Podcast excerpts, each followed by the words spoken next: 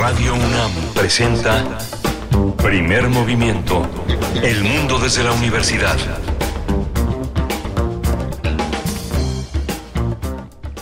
Hola, buenos días. Ya son las 7 de la mañana con dos minutos en este jueves 8 de junio.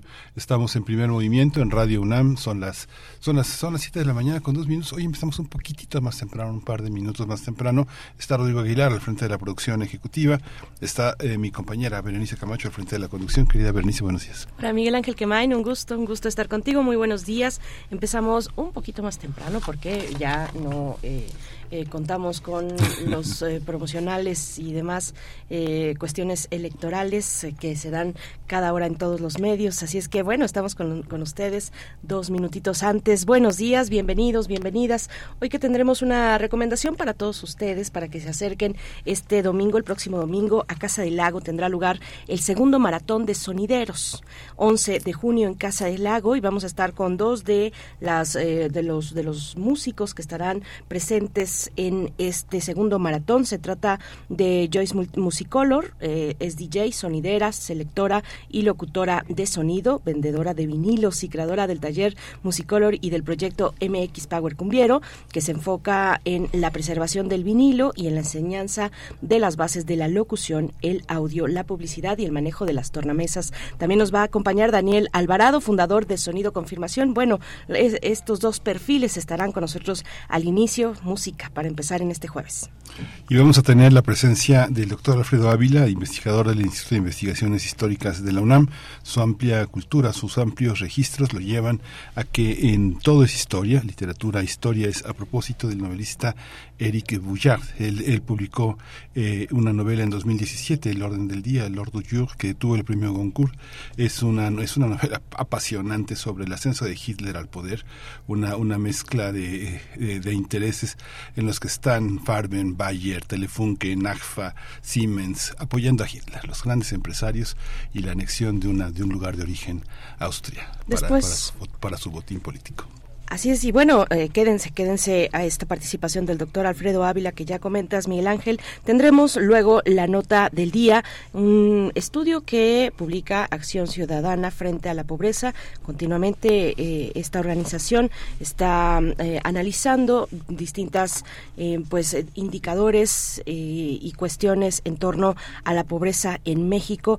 Este se titula El vaso laboral en México no está lleno ni medio vacío eh, está roto es lo que dice es lo que dice eh, Acción Ciudadana frente a la pobreza. Así es que vamos a tener los detalles de este eh, estudio con Paulina Gutiérrez responsable de articulación e innovación en esta organización Acción Ciudadana frente a la pobreza también vamos a hablar de la, de la, de la anécdota, la anécdota, la renuncia de Marcelo Ebrard, que precede a un, libro muy, muy interesante, El Camino de México, que presentó hace ya algunas eh, semanas y que es, un, es una carta de presentación de lo que es este, este político de más de 40 años de trayectoria.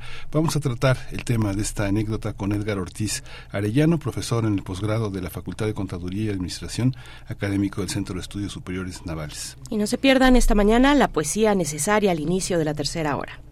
Vamos a tener también la presencia de Berenice Camacho en la, en la, poesía necesaria y en la selección musical. Así es, la poesía y en la mesa de los mundos posibles. Hoy con el doctor Alberto Betancourt, el mundo se está partiendo en dos, nos dice reflexiones desde el sur sobre el discurso de Christian Lagarde. Eh, y bueno, es la propuesta que nos hace el doctor Alberto Betancourt para esta mañana en los mundos posibles. No se lo pierdan, él es doctor en historia, profesor de la Facultad de Filosofía y Letras de esta Casa de Estudios. Thanks. En la sección de Derechos Humanos de todos los jueves, hoy toca el turno a Jacobo Dayan, director del Centro Cultural Universitario Tlatelolco. Va a hablar de la ejecución en Nuevo Laredo. Si vio los videos, si vio las notas, pues un tema, un tema incendiario, polémico. Completamente, por supuesto. Bueno, pues invitados, invitadas están a que envíen sus comentarios en redes sociales. Yo creo que hoy sí tendré oportunidad de, de revisarlos, de leerlos. Eh, el día de ayer algo pasaba, en, no sé si solo en mi cuenta de Twitter, pero algo me dificultó poder eh, leer y revisar sus comentarios. Envíen, envíen lo que quieran comentar para la audiencia, para la comunidad radiofónica de Radio UNAM, arroba P Movimiento, estamos así en Twitter. Y ya saben, también en Facebook, primer movimiento UNAM. 7 con 6 minutos. Vamos a hacer una primera pausa musical, Miguel Ángel. Vamos a hacer una primera pausa musical en esta, en esta curaduría de la, de la producción Have You Ever Seen the Rain, Dancing Mood y Vicentico.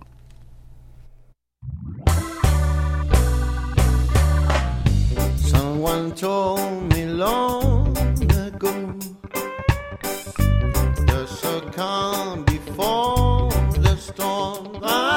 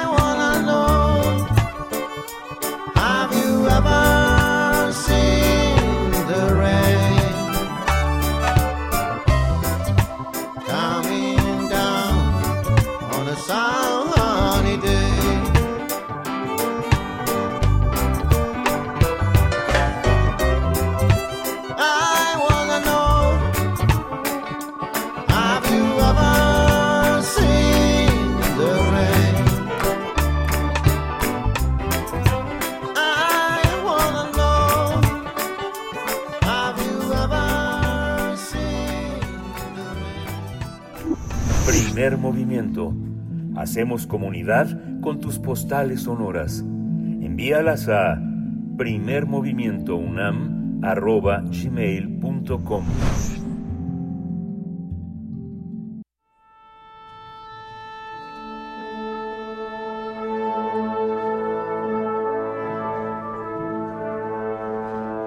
Afina tus oídos.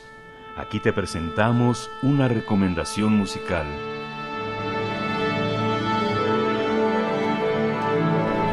El próximo 11 de mayo, la Casa del Lago va a ser el escenario del segundo maratón de sonideros.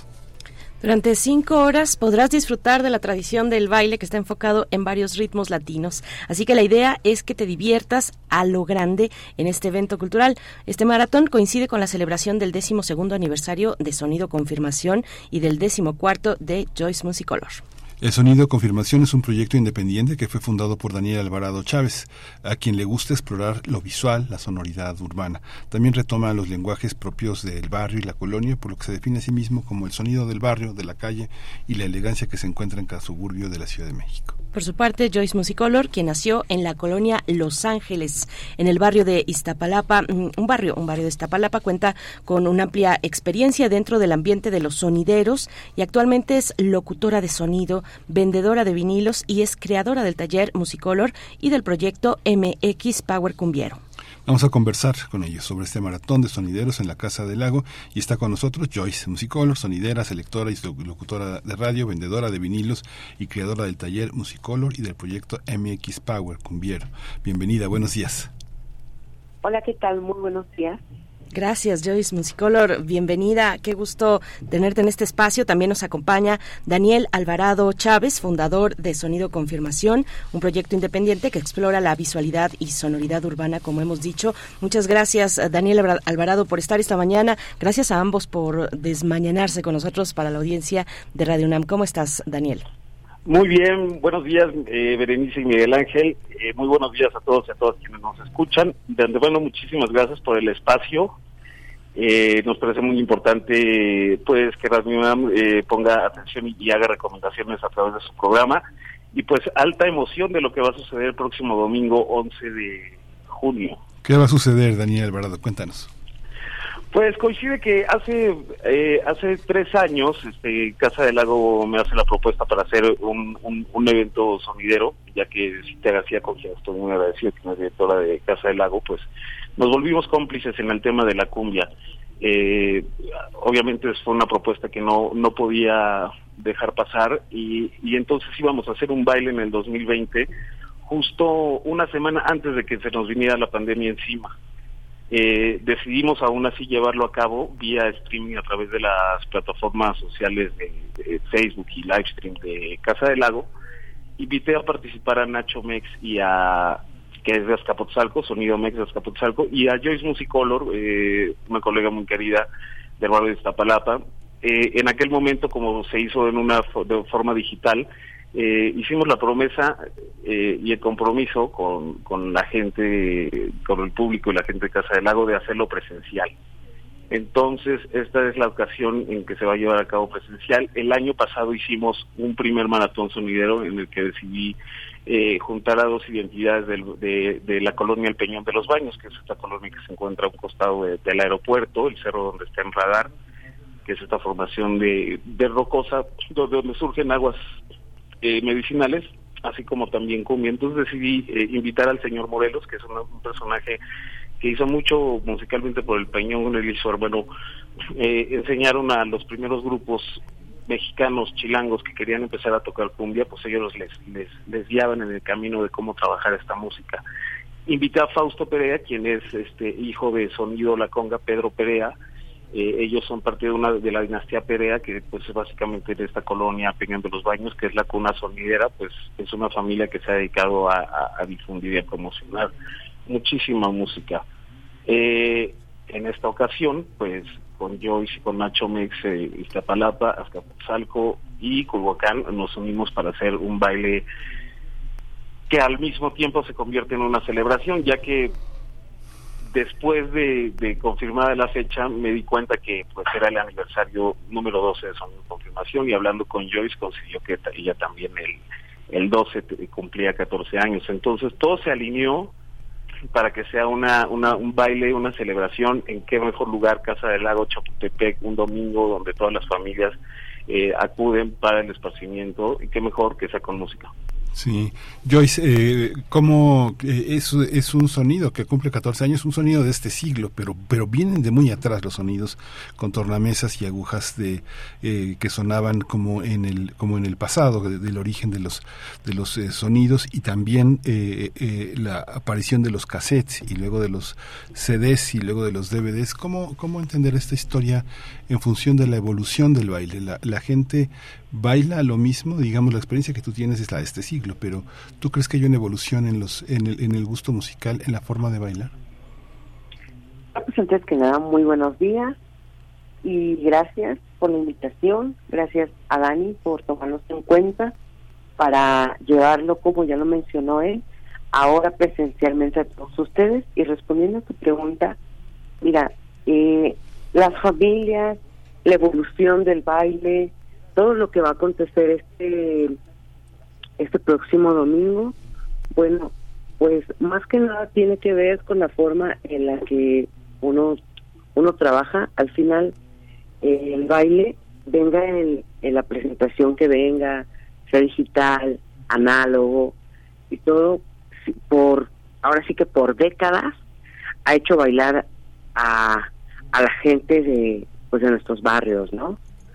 Yo pues aprendí en la escuela de los viejos sonideros y pues trato de mantener simplemente eh, la historia, la tradición, la cultura de trabajar todavía con discos de vinil, de trabajar en tornamesas antiguas, pero bueno, también de algún modo a veces trabajamos la música digital porque pues la evolución ha ayudado que esto no pues no se muera, ¿no? Y que sigamos adelante.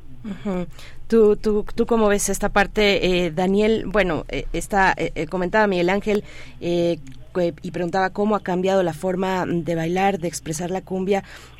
¿cómo, ¿Cómo ven? Es una, es una cuestión que les planteo a ambos. ¿cómo, ¿Cómo ven pues la proliferación de nuevos sonideros? En muchos lugares del país. Hay cada vez más, no sé si sea mi impresión, pero antes veíamos a los a los grandes, tal vez tal vez no tan antiguos, pero sí de los años 90, 80, 90, eh, Cóndor, eh, Polimarch, em, eh, La Changa, por supuesto. ¿Cómo, cómo, ¿Cómo ven ahora esa evolución y esa proliferación de muchos sonideros que, en mi perspectiva, pues eh, enriquece, por supuesto, y da opciones, da opciones al público, ¿no? ¿Cómo lo ves, Daniel? Así es, da, da muchas opciones al público. Eh, el ambiente sonidero y yo creo que desde hace muchas décadas, desde los inicios, pues había sonideros, más de un sonidero en cada, en cada colonia, en cada barrio de, esta ciudad. Eh, algunos más famosos que otros, eh, eh, algunos que, que, se dedican simplemente a coleccionar música y a compartirla con sus otros colegas sonideros. Hay, son, hay sistemas y, sonideros muy pequeños pero muy poderosos. Obviamente se ha ido transmitiendo de generación en generación y a mí me da gusto que pues cada vez más personas, mujeres y hombres, este, deciden tomar el micrófono y, hacer un escarbe musical y compartir la música al estilo de cada barrio, ¿no? Hay, hay eh, colonias, hay barrios que son más alceros, hay más cumbieros, y en el tema de la cumbia en particular, eh, para todo esta, eh, todo este, esta cultura sonidera que se, se va creciendo, creo que la cumbia es clave, ya que la cumbia justo ha permitido, eh, eh, como género, permite fusionarse con, con, varios ritmos y esto ha venido a generar una transformación en la cumbia, ¿no? Eh, los sonidos electrónicos tienen que ver muchísimo con, con el acercamiento de, lo, de, público, de público joven a la cumbia, incluso pues en Colombia hay juventudes que están volteando a ver la música de su país eh, a través de la cumbia procesada, que bien lo ha hecho los grupos eh, de, de, Puebla, la cumbia poblana es una de ellas, la cumbia huerta en San Luis Potosí, y, y, bueno, y otros, otros, otros personajes, otras agrupaciones que le han estado dando duro en la, a la cumbia aquí en México y como en Colombia. En Perú también el resurgimiento de sellos discográficos, el resurgimiento de la industria de vinil ha venido a, a hacer que muchas personas decidan hacer compilados para que la gente redescubra esta música. Entonces creo que es una labor este, incluso antropológica muy importante. Y lo más bonito de todo es que justo va rompiendo fronteras, va rompiendo eh, clases sociales, es todos bailan, todas bailan, eh, sin importar de dónde vengan, en, en un baile es cuando hay una comunidad y eso me parece muy padre. Sí, claro.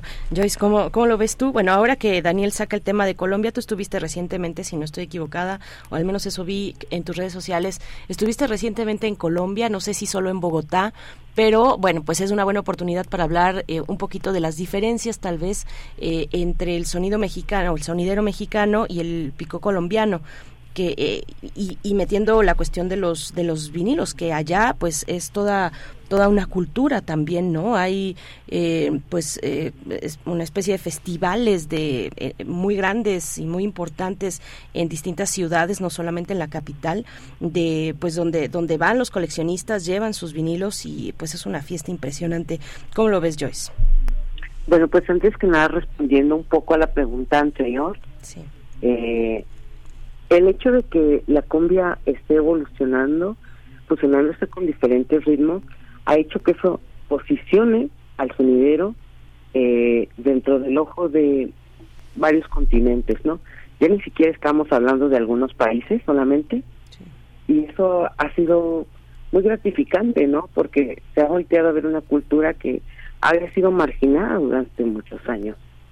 Y bueno, pues sí, estuvimos ahí en Colombia ya hace un mes, eh, específicamente en Bogotá, fue que nos hablaron para ir al Festival Pine y básicamente la cultura del picó eh, me tocó trabajar junto a un gran coleccionista eh, y picotero, el señor Don Alirio, a quien mandamos pues un grato saludo. Y la diferencia realmente es, es muy poca. Básicamente siempre ha sido solo la forma de trabajar, ¿no? Y bueno, la música que a cada, en cada país pues es más, más popular, ¿no? En nuestro caso la música tropical siempre ha sido más como la cumbia, la salsa, la guaracha. Eh, allá pues prolifera un poco más la champeta y, y otros tipos de ritmos. Y fue muy grato esa experiencia, porque siempre aprender como se hacía desde antes, ¿no? Aprender de otras culturas para traerlo y adaptarlo a nuestra cultura, eso siempre es totalmente interesante. claro.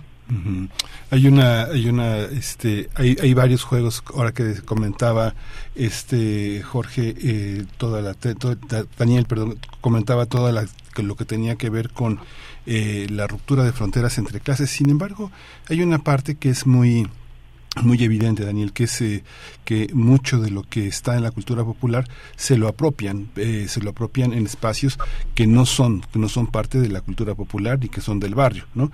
La frase, este, me dio un baño de pueblo, ¿no? Eh, oír a sonideros del pasado que decían, no hombre, me invitaron a un sonido en Polanco, o sea, esa, esa parte del ascenso social es algo que también está muy fuerte. Y la diferencia, por ejemplo, entre un DJ y un sonidero, ¿cuál es, cuál, cómo, cómo observas estos, estos juegos un poco entre el comercio, el arraigo? Eh, los sonideros empiezan porque la gente no tiene dinero para los salones, toma la calle y se pone a bailar en el cemento, en el asfalto, ¿no? ¿Cómo, cómo entender esa, ese, ese, ese, esas transiciones, esos espacios, esas visualizaciones? Pues hace hace 12 años cuando cuando inicié Sonido Confirmación, este eh, mi abuela es de la de, la delegación Azcapotzalco, la colonia cosmopolita, y mi tío, eh, Sonido Bongo, se dedicaba a esto desde los 14 años. Para mí era muy impactante ver las fiestas que él hacía en la calle y, y, y la forma de trabajar la música al mismo tiempo que mandaban saludos. Eh, por una parte creo que ahí se responde un- una parte de la pregunta que es bueno la diferencia entre un DJ eh, y un sonidero es que el sonidero está constantemente en contacto con el público. A nivel al mismo nivel que está el público bailando la gente puede acercarse con el celular o con una cartulina mandar saludos eh, a manera de conectar con las identidades de cada barrio es decir organizaciones vecinales organizaciones barriales eh, la banda de los ojos rojos, la banda del Yeta Blanco, este, son formas de hacer de que el, sonidero está conectado con el público y haciéndole saber que aquí estamos. Esa es una gran diferencia entre el DJ y el sonidero. Ah, cuando inicié a dedicarme a esto, eh, de alguna manera que no, no, no puedo entender todavía, procedió de una manera muy natural. Empecé a recibir invitaciones a, ejemplo, estuve por primera vez en la explanada de, de la Escuela de Artes Plásticas La Esmeralda, ahí en el Centro Nacional de las Artes. Y ahí empezaron a surgir invitaciones para eh, exposiciones, eh, eh, bares en el centro. Eh, fue de una manera muy, muy orgánica. Eh, creo que también eso tiene que ver con, con la parte visual, que, que es lo que presento también en, en algunas de las tocadas de sonido confirmación, que son imágenes con las que todos nos identificamos, imágenes del pueblo, de nuestras calles, de los mercados, del metro, eh, el centro, eh, eh, bailes en plazas públicas. Eh, creo que proyectar este tipo de videos, ya que yo también estudié cine, para mí es muy importante porque es un homenaje a la Ciudad de México. Y, y justo es una ciudad que baila todo el tiempo, en cualquier lugar. Siempre está sucediendo algo, ya sea en el género electrónico, eh, danzón, eh, tangos, siempre vamos a ver gente bailando en plazas públicas. Entonces me parece que eh, toda esta expansión de la cumbia junto con el interés de, de, muchas personas de todo el mundo hacia la cultura sonidera ha permitido que se, estigmatice un tanto y la gente decida adentrarse a un mundo. Para mí es como llevar a Casa del Lago esto por segunda ocasión. Me parece que es llevarme un, pedazo de la de la cultura sonidera eh, que muchas veces pues ha sido estigmatizada como que sucede en los barrios y es peligroso, pero en realidad pues ha sido es una cultura que incluso ha sido inclusiva durante décadas en las que uno puede ver hombre con hombre bailando, eh, eh, eh, de baile de, personas transgénero, o sea, es una cosa muy hermosa que tiene sucediendo décadas. Eh, y ahora que se abren espacios culturales, me parece muy importante porque definitivamente es un patrimonio cultural y es identidad. En un baile sonido puedes escuchar eh, tres horas de baile, música de Perú, de Ecuador, de Colombia, eh, de Cuba. Es todo un mosaico musical hermoso y pues creo que está sucediendo algo muy muy bonito y creo mucho en el baile como manera de unificar a las Sí. sociedades. Sí, es muy interesante. Bueno, quien conoció a mí me tocó por la, edad conocer a Ramón Rojo y ver, ver este, ir a, ir a, Te- a Tepiti y ver sus colecciones y ver que mucha gente que, que hacía sus cassettes en, en Michoacán, en Veracruz, le daba sus, sus, sus cassettes para que los tocara, ¿no? Entonces, el acervo que tenía eh, eh, eh, el señor Ramón Rojo era impresionante porque mucha gente pues no tenía oportunidad ni de estar en las radiodifusoras ni estar en ningún espacio, porque eran cassettes que vendían en la central camionera de Morelia, ¿no? O, sea, o de Marabatío. Es algo muy muy interesante, o de Jalapa o de Veracruz. Es muy interesante eso, Joyce, porque al final lo que se tiene son como dos, dos grandes ejes, ¿no? Uno por otra, por una parte es la radio, que toca unas cosas que le convenían en la payola, unas cosas que le sorprendían, y otra parte que tiene que ver con los salones, ¿no? Con los salones de baile, donde la gente iba a bailar a partir de las 5 de la tarde y hasta las 11 de la noche, una serie con, con orquestas, no sé, pienso en Víctor Urbán, por ejemplo, pero también ponían la, la, todo el repertorio de los sonideros. ¿Cómo se dan hoy estos dos ejes? Sonorizar en un salón de baile, sonorizar y tener un diálogo con la radio. ¿Cómo funciona la radio? ¿Cómo la observas? ¿Cómo la escuchas? ¿Es, este, es, es fiel a lo está escuchando lo que llamamos el pueblo, la sociedad popular? ¿Está en los salones la, la música también antologada?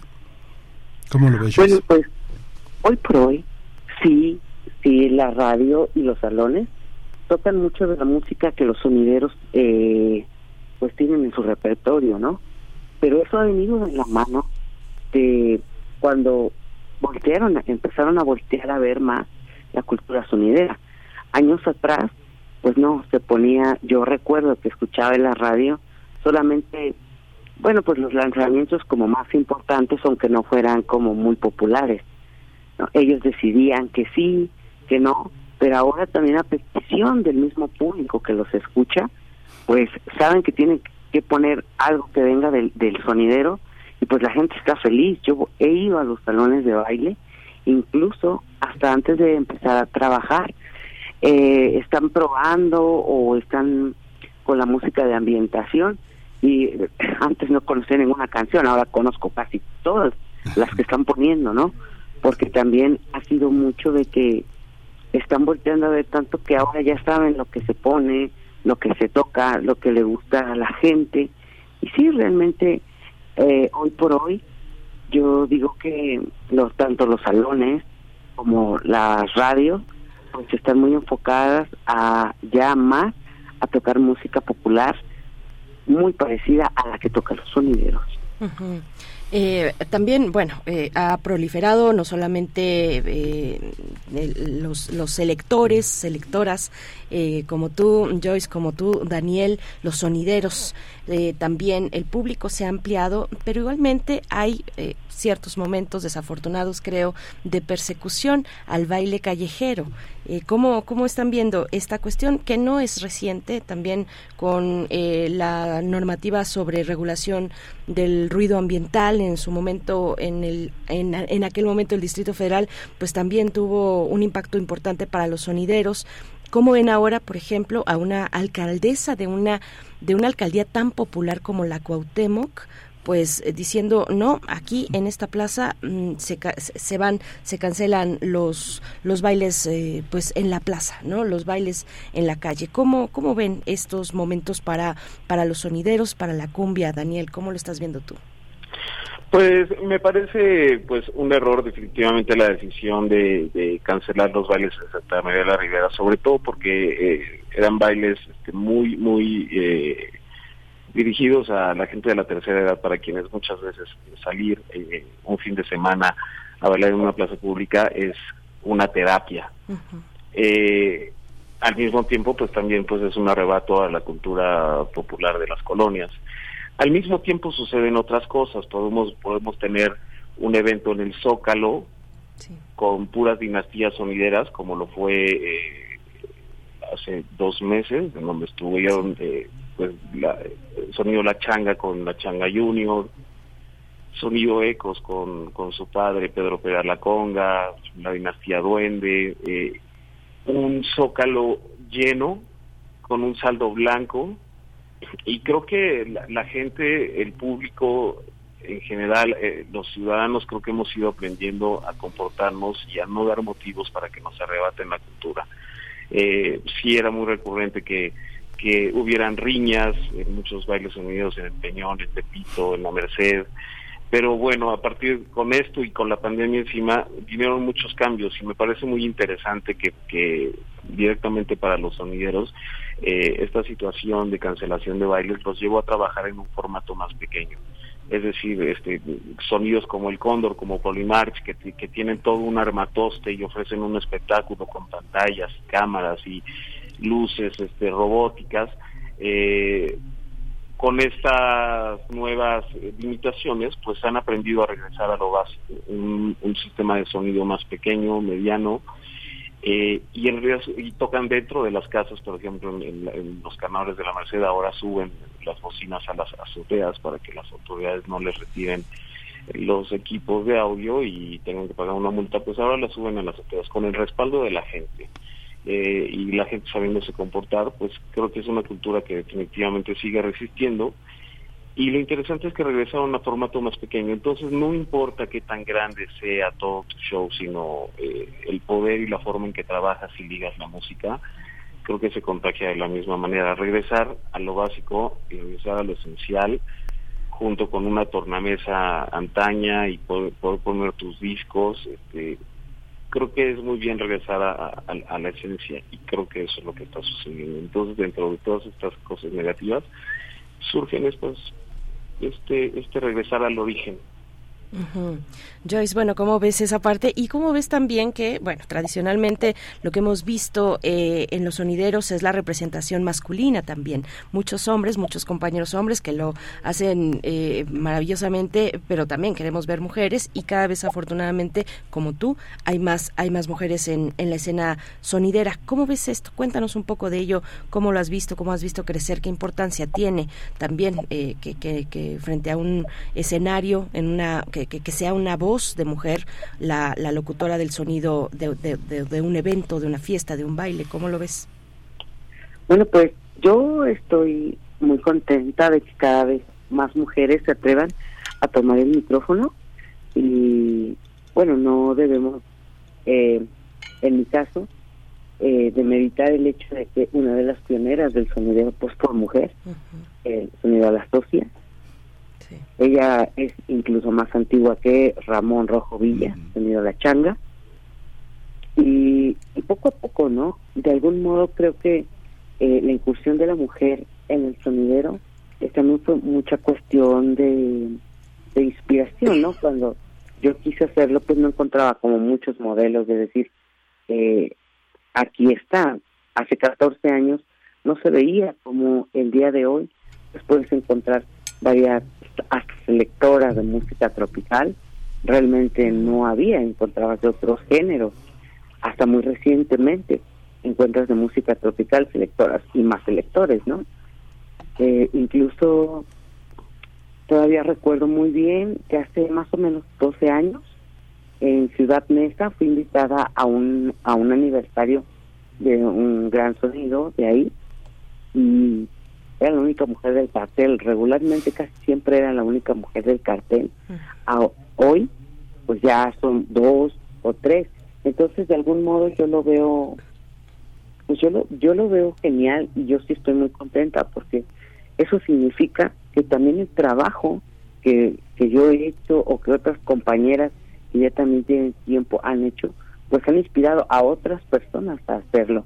Y básicamente de eso se trata, ¿no? También estar en el, en el ambiente, eh, que sea realmente inspiración también a otras personas a seguir, a continuar con esta cultura, a seguir llevando, no importa eh, el estigma que antes se tenía, creo que hemos ido rompiendo esa barrera y poco a poco se va acercando eh, pues un poco más a que sea más igual que bueno todavía hay de mil sonideros hay pues no sé 50 sonideras no entonces todavía es muy grande la brecha pero poco a poquito bueno vamos incursionando un poco más las mujeres dentro de este ambiente Sí. Sí.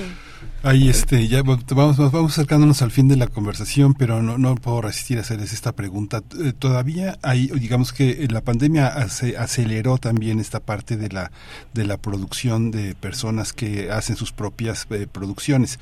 Se, se hace- yo me imagino, eh, es una especulación, Daniel, que me imagino que se les acercan muchísimas personas que han hecho su propia sus propias piezas para que las integren, que se las mandan a través de estos es- dispositivos de, almacenamiento de audio que caben audios muy grandes. Este, ¿tienen ustedes un, un panorama de lo que se está haciendo en el interior del país? Este, ¿lo tocan, se acercan grupos? ¿Quiénes se acercan? Me imagino que sí. Digo, ya me estoy adelantando a tu respuesta, pero me imagino que tienen la temperatura de muchos de mucha gente que le tiene mucha fe a la difusión de la música, se dice vulgarmente de boca en boca, de oído en oído. ¿Cómo cómo cómo está esa situación, Daniel? Claro que sí, por supuesto que se ha venido dando, eh, de pronto pues, o sea, eh, el sonidero, la sonidera también son promotores eh, musicales, difunden las nuevas producciones, entonces creo que con la experiencia que tiene Joyce, al haber este trabajado con, con gente que hace discos, ella hacer las presentaciones con su propia voz, este, como eh, el inicio de cada disco, y a mí en lo personal, este, haciendo radio anteriormente y por esto de confirmación, por supuesto que hay gente que nos hace llegar a través de correo electrónico o nos dejan un disco siempre, este, a veces en los, en los, en los bailes. Eh, me parece, primero que nada estoy profundamente agradecido de que haya gente que se que, que siga produciendo música eh, eh, con todos los medios que tengan a su alcance y que nos tomen en cuenta nosotros para que nosotros la difundamos y, y hagamos a la gente bailar con su música. Creo que pues es, es bien importante y sobre todo me pasa en lo personal con gente que está produciendo cumbia, nueva cumbia, gente de Puebla, gente de Estados Unidos, eh, gente de Oaxaca, gente de, de, de incluso de, de Mérida, más al sureste, y, y para nosotros es un compromiso, por supuesto, darle salida a, a esto. Y bueno, cuando a una persona le regalan un disco, pues creo que es uno de los mejores regalos. Y para mí, pues es una responsabilidad justo llevar todas estas nuevas producciones a los oídos del, de- de- del público. Es algo muy bonito y creo que eh, detonó y no va a parar. O sea, esto va a seguir y creo que se va a esparcir en todos los géneros eh, de música latina. Sí. Pues. No sé, yo, ¿cómo ves tú? ¿Tú cómo lo ves, Joyce? Bueno, pues yo veo y me da gusto retomar lo que hacía la vieja escuela, ¿no? Que siempre era el que traía la música, la daba a conocer y a través de lo que el sonidero tocaba es que la gente conocía a agrupaciones, artistas que posteriormente ya eran como traídos para hacer shows en vivo, ¿no? Porque llegaban hacia todo hacia todo el público, ahora sí que a los barrios populares que eran su, su mayor público y los pedían para traerlos, ¿no? Incluso los mismos sonideros para sus aniversarios los llegaban a contratar, entonces la gente los conocía como como en vivo a las personas que pues eran las que hacían los éxitos que ellos bailaban y hoy es como si volviéramos a repetir la historia, ¿sabes? A mí se me acercan igual y me dan música digital o me mandan el archivo, bueno, incluso hasta me dan el vinil que acaban de sacar para tocarlo en los en los sets y es así como como la gente también va conociendo a esos artistas que están produciendo y poco a poco después la gente los quiere ver en, en un escenario, ¿no? Entonces seguimos siendo los portadores de eso y para mí es, es hermoso como volver a repetir la historia pero ahora en nuestros tiempos. Pues por favor inviten, inviten a la audiencia a el foro Alicia Urreta en Casa del Lago. Es este foro eh, al aire libre donde, bueno, Casa del Lago le ha sacado mucho jugo, le ha exprimido todas las gotas a ese foro Alicia Urreta el próximo domingo 11 de junio de una a 5 de la tarde. Por favor, eh, Joyce, para despedirnos, por cierto, a ver si no estoy equivocada, paréntesis, creo que tú estuviste en esta adaptación teatral de Asesina Íntima de, de Skin en, en, el, en, el Salón Los Ángeles, ¿verdad? Sí, así es, fue una participación eh, sonora y también, bueno, ahí se les ocurrió hacer una participación también en la obra. Mira, el sonidero hasta artista, ¿no? Ahí arriba de, la tarima, pero sí una adaptación genial, eh, una gran obra de teatro y bueno, pues también ahí estuvimos amenizando el bailongo sonidero. Estuvo muy bueno ese ese bailongo, Joyce, yo estuve por ahí, muchas gracias. Eh, Daniel Alvarado, pues enhorabuena a ambos, a ambos proyectos, Joyce Musicolor, eh, Daniel Alvarado, fundador de Sonido Confirmación, gracias a ambos, por favor, eh, Daniel, si quieres despedirte de la audiencia y, e invitarles este domingo a Casa del Lago. Pues un domingo meramente solidero, un domingo en Chapultepec para todas las familias, para todo el público en general. Entrada libre a partir de la una de la tarde. Vamos a estar eh, poniendo música seria, música bailable, música divertida, música eh, interesante. Nacho Mex eh, de la delegación Azcapotzalco Sonido Mex con un sistema de sonido retro, discos digital, eh, va a haber una sorpresa muy, muy, muy especial, que obviamente si la revelo no sería sorpresa, pero va a haber un momento muy especial en esa tarde. Así que es una invitación abierta para todos, amigas y amigos, sin importar la edad, nos, nos, nos estarán, estarán acudiendo clubes de baile también, para que se arme la rueda como debe ser, con elegancia, porque lo que tiene Latinoamérica no lo tiene nadie. Así es, muchas gracias Daniel Alvarado, mucha suerte, mucha vida para Sonido Confirmación, también para tu proyecto, Joyce en Musicolor, muchísimas gracias a ambos. Gracias, a ustedes, Berenice y Miguel Ángel. Gracias. Vamos a hacer una, una, una, un puente musical con eh, Tus jefes no me quieren del grupo Ensamble. Que soy borracho y un loco también. Pero no saben que yo a ti te amo yo nunca te dejaré. Porque eres tú, mi amor, nada ni nadie nos va a separar. Porque eres tú, mi amor, nada ni nadie nos va a separar.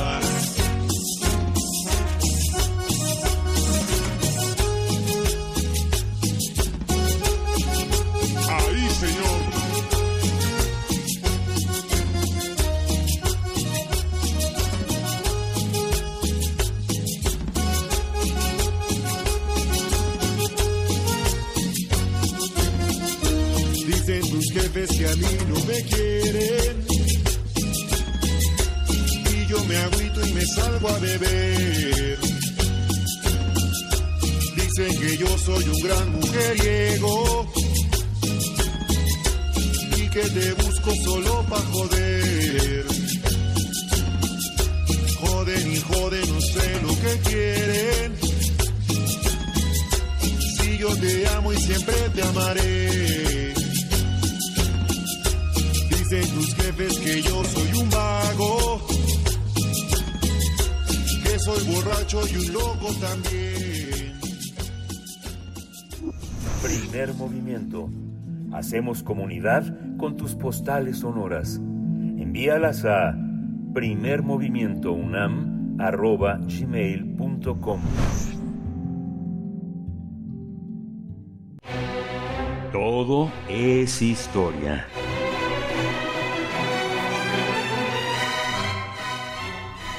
Damos la bienvenida hoy jueves al doctor Alfredo Ávila, que ya se encuentra en la línea para eh, pues comentar sobre literatura e historia a propósito del novelista Eric eh, Buillard. Eh, el doctor Alfredo Ávila es investigador del Instituto de Investigaciones Históricas de esta Casa de Estudios y nos acompaña cada 15 días en jueves. Doctor Alfredo Ávila, ¿cómo estás?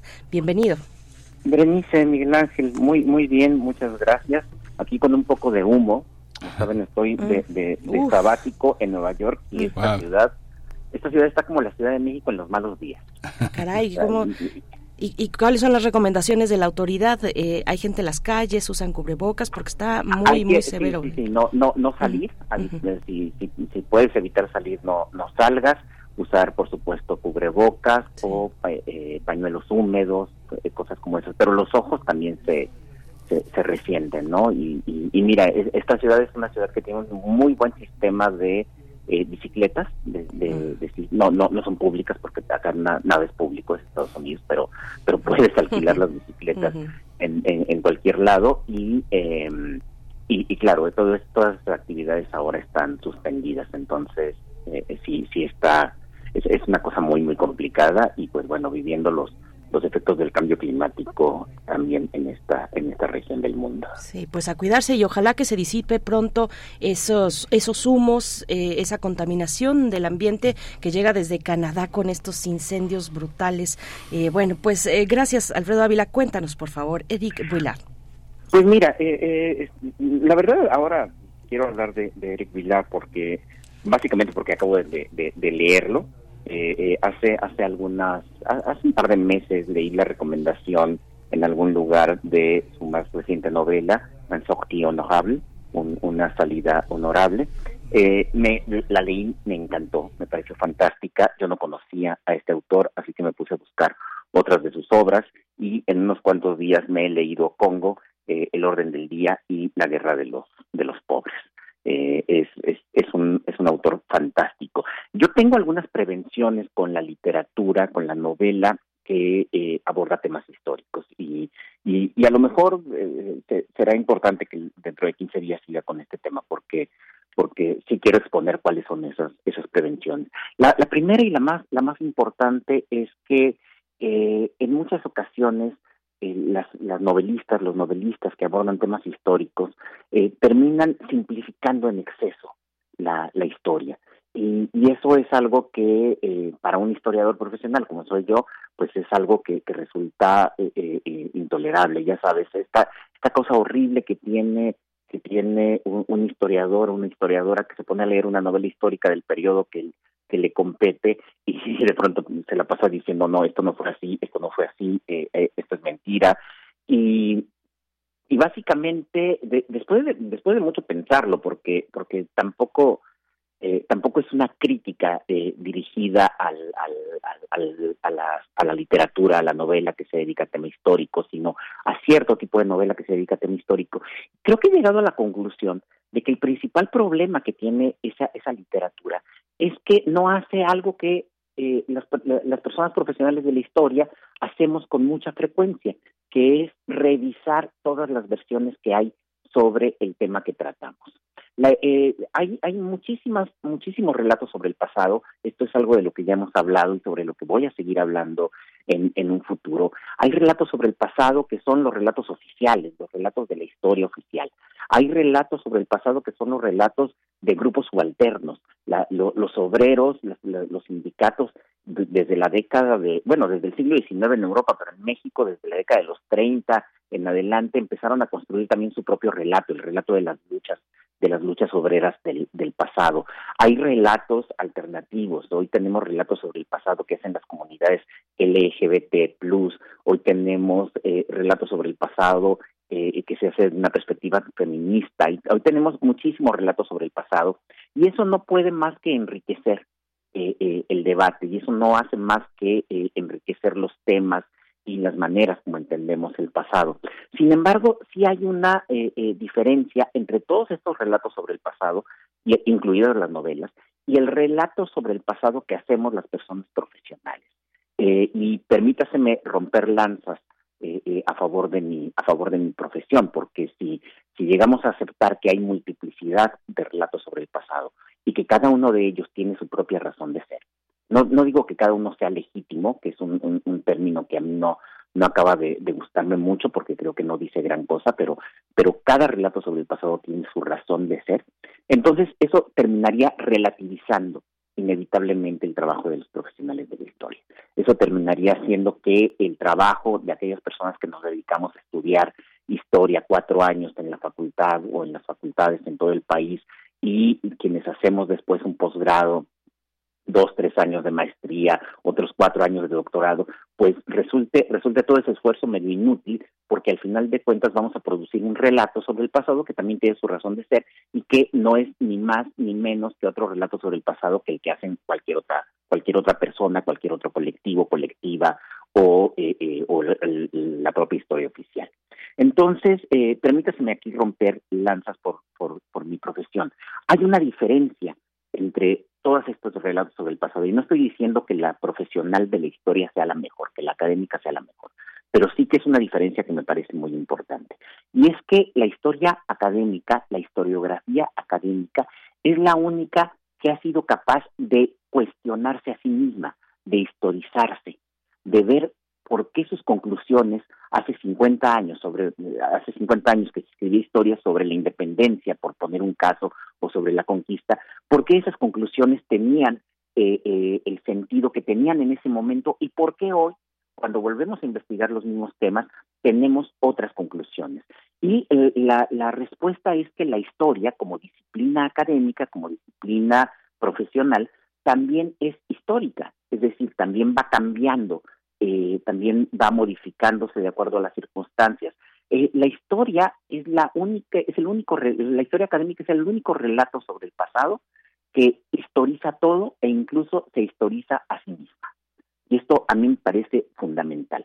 Si cualquier otro relato sobre el pasado eh, hiciera lo mismo, terminaría destruyéndose, terminaría mostrando su propia contingencia, terminaría mostrando que en realidad el relato oficial sobre, sobre la nación, pues es una construcción para inventar una nación.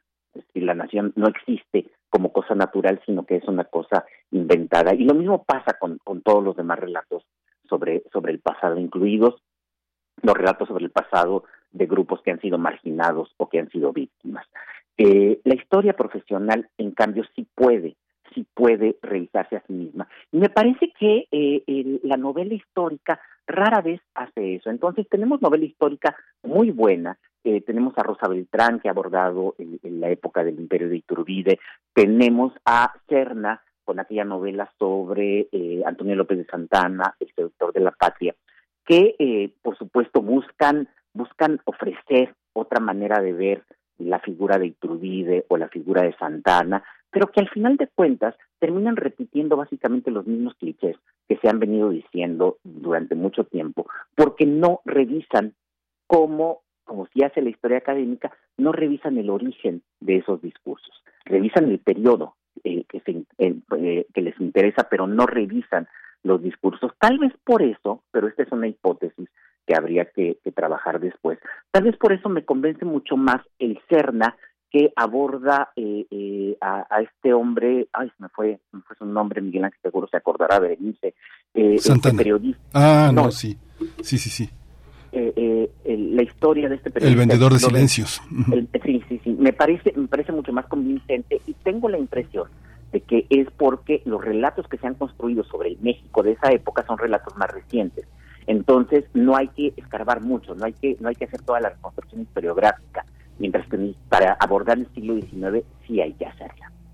Eh, eh, eh, y, y, eso, por supuesto, rara vez una persona que hace novela lo hace. Bueno, me parece que Eric Villard o, o Villard sí lo hace.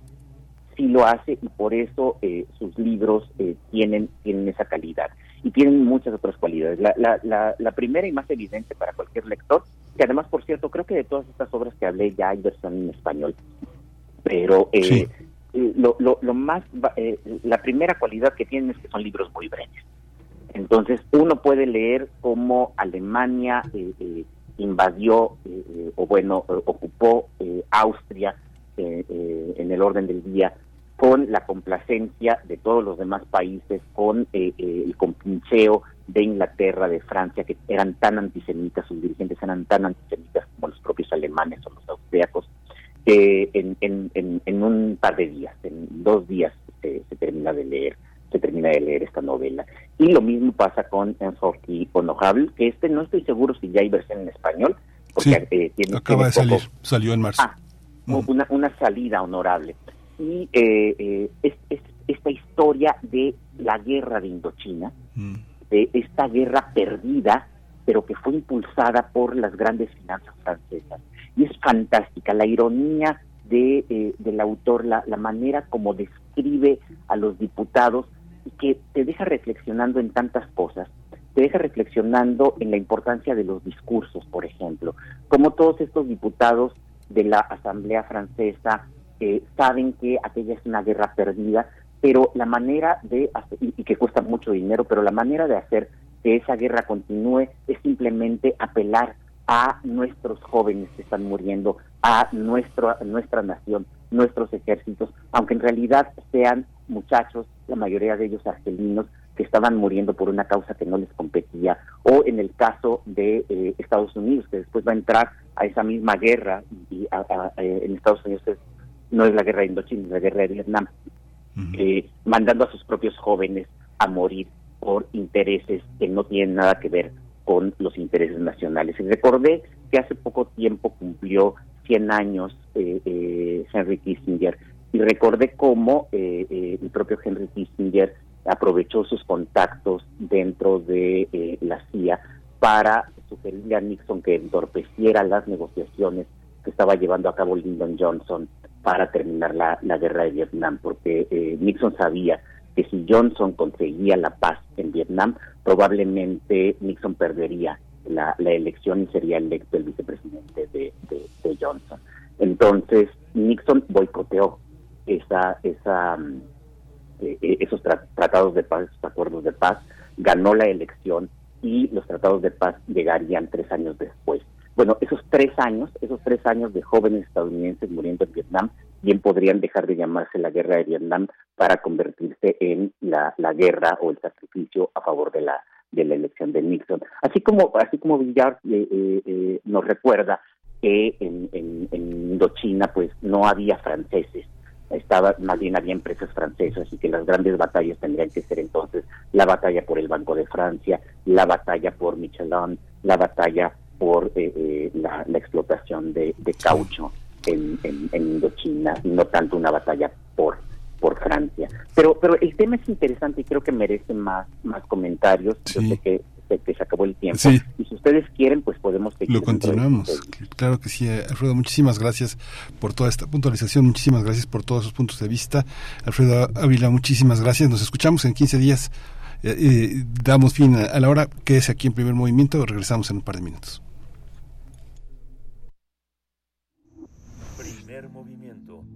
Hacemos comunidad con tus postales sonoras.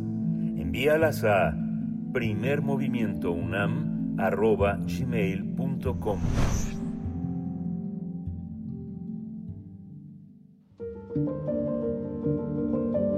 Fina García Marrús El silencio en la poesía. 100 años de su nacimiento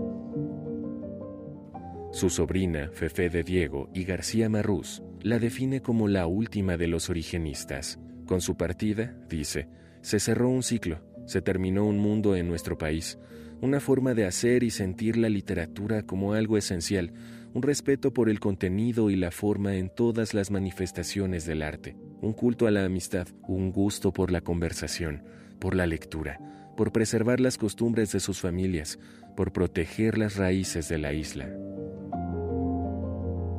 Fina García Marrús, 96.1 FM. Radio UNAM.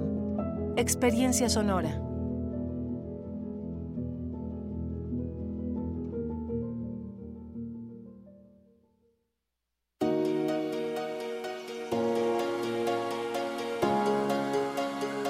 La mente es infinita, misteriosa y sorprendente. Entender qué pasa dentro de ella es una odisea. Para ello existe la psicología. Una brújula en medio de un mapa. Juntos hagamos conciencia, psicología y sociedad.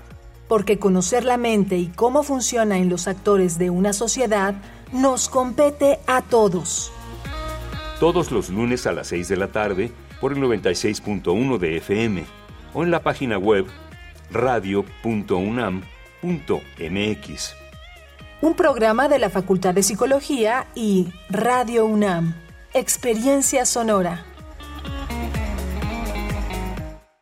Ahí viene la cuarta transformación, con este ritmo que está sabrosón, unidos en una revolución que mi México lindo merece el corazón. Vete, vete, es la cuarta ley. Vete, vete, es la cuarta ley. Vete, es la cuarta transformación, porque México merece más. Ay, vete. PT es la 4T.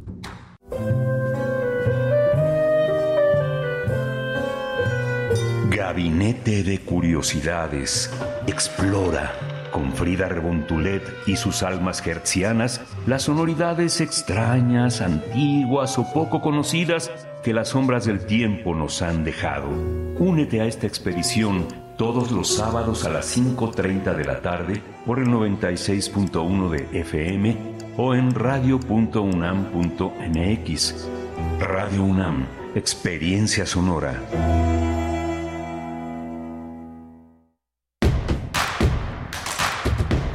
Encuentra la música de primer movimiento día a día en el Spotify de Radio UNAM y agréganos a tus favoritos.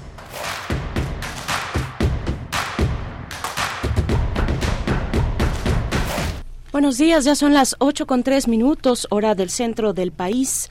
En este jueves 8 de junio del 2023 les saludamos desde Primer Movimiento en Radio UNAM. Inicia nuestra segunda hora de transmisión. Gracias, gracias a quienes van eh, conectándose, tal vez en la web o sintonizando en la radio. Esta opción eh, de radio pública, de radio universitaria, les saludamos eh, desde cabina en Ciudad de México. Rodrigo Aguilar en la producción ejecutiva. Se encuentra también Violeta Berber en la asistencia de producción, nuestro compañero Antonio Quijano, jefe de noticias, y el señor Jesús Silva en los controles, en la operación técnica de la consola. Miguel Ángel Quemain está aquí del otro lado de esta mampara que nos separa en la conducción. Miguel Ángel, buen día. Hola, Berenice Camacho, buenos días, buenos días a todos nuestros radioescuchas. Tuvimos una hora interesante, una hora eh, con sonideros eh, que van a ser la tradición del siglo XXI, que inician eh, en este siglo con una labor muy, muy importante de difusión de la música y de muchísimos cambios en la cultura, en la cultura popular. Y cerramos hace un momento esta, esta eh, emisión con una visión muy muy interesante de Alfredo Ávila sobre justamente uno de los eh, novelistas más interesantes de la actualidad francesa que es Eric Bouillard que tiene una enorme trayectoria él ha sido editado en español prácticamente casi toda su obra está en español excepto la guerra de los- ah no todo está prácticamente todo está en español excepto Congo pero todo puede conseguirse en Tusquets son libros que no son muy muy baratos pero el último, una salida honrosa, está alrededor de 600 pesos, pero se puede conseguir también en los dispositivos electrónicos a un precio mucho más reducido. Vale muchísimo la pena leerlo en nuestros tiempos, donde el dinero, los empresarios, los políticos hacen de las suyas de una manera sumamente inmoral. Ese es el registro histórico de Bullard, la inmoralidad de la política y del dinero. Si ustedes no pudieron escuchar la participación del doctor Alfredo Ávila, pueden eh, recurrir a nuestro sitio podcast en Radio UNAM, es radio radiopodcast.unam.mx. Ya nos decía el doctor Alfredo Ávila, pues esto requiere otra vuelta más al tema, por lo menos eh, lo tendremos en 15 días de vuelta eh, con estos temas y que por cierto el doctor Alfredo Ávila que se encuentra en Nueva York pues está padeciendo junto con millones de personas padeciendo la pésima la pésima mm, calidad del aire en la ciudad de Nueva York. Esto gracias a que los vientos han llevado pues el humo de incendios que de estos incendios sin precedentes que todavía se mantienen y desde hace ya varios días en eh, en, en, Canadá y que bueno ha llevado eh, estos estos humos eh, a, a, distintos lugares, especialmente a la ciudad de Nueva York. Bueno, pues un abrazo para todos los que nos están escuchando por allá. Ánimo a cuidarse. Ahí están las recomendaciones de la autoridad de Nueva York. Eh, bueno, de cubrir eh, ojos y nariz y boca, tener trapos húmedos, en fin, la, la están pasando complicado por allá. Eh, en, Estados Unidos, en esa parte de los Estados Unidos. Nosotros tendremos eh, en un momento más, en la nota del día, el reporte que realiza Acción Ciudadana frente a la pobreza con respecto a la precariedad laboral. Es un informe que se titula El vaso laboral en México, ni medio lleno ni medio vacío, está roto. Hablan de una cuestión estructural que impide o que fomenta, en realidad que mantiene, eh, que, que, hace que permanezcan las condiciones de exclusión y precariedad laboral, ya que estas son pues eh, estructurales que se han generado y mantenido desde hace muchos años y por lo tanto la pobreza no puede bajar sustancialmente. Bueno, pues vamos a tener la oportunidad de platicar sobre este reporte Paulina Gutiérrez, responsable de articulación e innovación en acción ciudadana frente a la pobreza. Vamos a tener oportunidad también de estar con el libro sobre Marcelo Ebrard, la renuncia de Marcelo Ebrard, que es una, es una anécdota en realidad.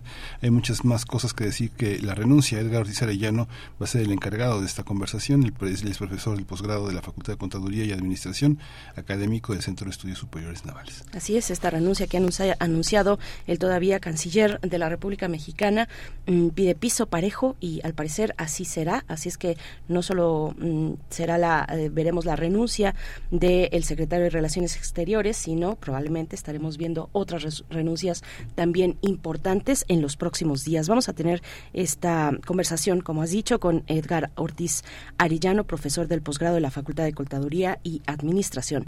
Bueno, pues esos los temas para esta hora, 8 con 7 minutos. Buenos días, Radio Nicolaita, en el 104.3 de la FM en Morelia. Saludamos a toda la comunidad radiofónica que se acerca a eh, la Universidad Michoacán de San Nicolás de Hidalgo. Buenos días, eh, gracias por su permanencia. Iniciamos, vamos con la nota del día. Primer movimiento. Hacemos comunidad con tus postales sonoras. Envíalas a primermovimientounam.gmail.com Nota del día. Tenemos eh, eh, los nuevos datos sobre ocupación y empleo que reveló el INEGI confirman las fallas estructurales del sistema laboral en México y deben encender las alarmas. Eso lo considera el Observatorio del Trabajo Digno. Esto al realizar un análisis sobre el panorama laboral en México, señalan que en el país, eh, señala el Observatorio de Trabajo Digno, que en el país hay más personas ocupadas que hace un año, dos y medio, dos millones y medio más, por lo que la población ocupada ya llegó a casi 58 millones y medio. Sin embargo, de esa cifra, 35 millones de personas trabajan sin salario suficiente para superar el umbral de pobreza y sin acceso a servicios de salud. Además, se registran 7 millones de personas sin empleo y más de 13 millones de mujeres son excluidas del trabajo remunerado por realizar trabajos de cuidado en su hogar. Basándose en, los datos oficiales, el Observatorio de Trabajo Digno señala que las condiciones de exclusión y precariedad son inaceptables debido a que no corresponden con el tamaño y el dinamismo de nuestra economía. Así que brindaron algunas recomendaciones para que esta situación cambie. En el reporte destacan que los niveles de pobreza están estancados al mantener los salarios de hace más de 20 años. Por ello se destaca la importancia de crear trabajo digno, bien remunerado y que los trabajadores cuenten con derechos laborales plenos. En síntesis, en síntesis, tomando en cuenta los datos oficiales del empleo en, en el primer trimestre del año, pese a que ha crecido la ocupación, también lo ha hecho la precariedad. Por ello, concluyen que el vaso no está ni medio lleno ni medio vacío, está roto por fallas estructurales del sistema laboral que llevan décadas con variaciones muy marginales. Vamos a realizar un análisis sobre el panorama laboral en México elaborado por el Observatorio del Trabajo Digno y hoy están con, está con nosotros Paulina Gutiérrez, ella es responsable de articulación e innovación en acción ciudadana frente a la pobreza. Buenos días, eh, eh, Paulina Gutiérrez, bienvenida.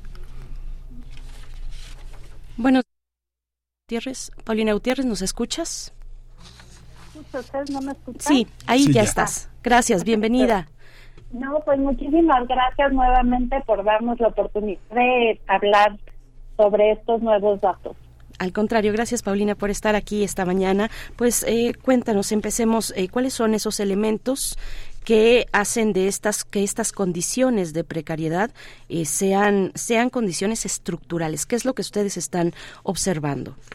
Pues mira, eh, Bere, nosotros queremos poner el, como ustedes vieron este panorama, en los datos que nosotros presentamos, contrasta mucho el enfoque que hubo la semana pasada cuando el INEGI dio a conocer los datos del gobierno y algunos analistas financieros y economistas que había gran algarabía con estos datos. Y, el, y los datos que nosotros presentamos decimos que son una tragedia y que tenemos que ponernos a trabajar. Nosotros exigimos desde hace mucho tiempo que el nivel de o el modelo de competencia en México, que las empresas no basen su modelo de crecimiento y de productividad en eh, pues castigar a los empleos en México. Nosotros hemos demostrado y con los datos que ayer presentamos otra vez del INEGI es que sí se incrementan eh, puestos de trabajo, pero también en la misma proporción aumenta la precariedad y que esta precariedad laboral en condiciones laborales y violaciones a los derechos laborales de las personas eh, producen la pobreza en nuestro país.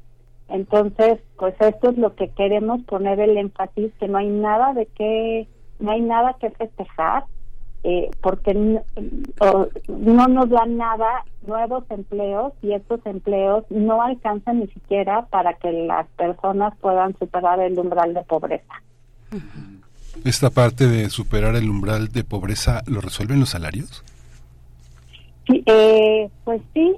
Mira, nosotros decimos que eh, la primera causa de la pobreza en México son pues las fábricas de pobreza, ¿no? Que los empleos no alcanzan para que las personas, alrededor del 70%, eh, 78% para ser exactos, eh, no tengan, o sea, personas que están ocupadas y que trabajan, su salario no les alcanza para eh, salir del umbral de pobreza. Esto es que ganan menos de 8.600 pesos, que es el valor de dos canastas básicas, que es lo indispensable, lo, lo que sería suficiente para que la gente pueda eh, mantenerse a ellos mismos y a una persona de su familia. Eh, no sé si estoy clara con esto. Eh, ese es el nivel suficiente para poder pasar de panzazo y vivir este fuera de la pobreza. Pero imagínate vivir con 8.600 pesos y ni siquiera el 70% de la población, o sea, 7 de cada 10 personas que trabajan en México no ganan esto.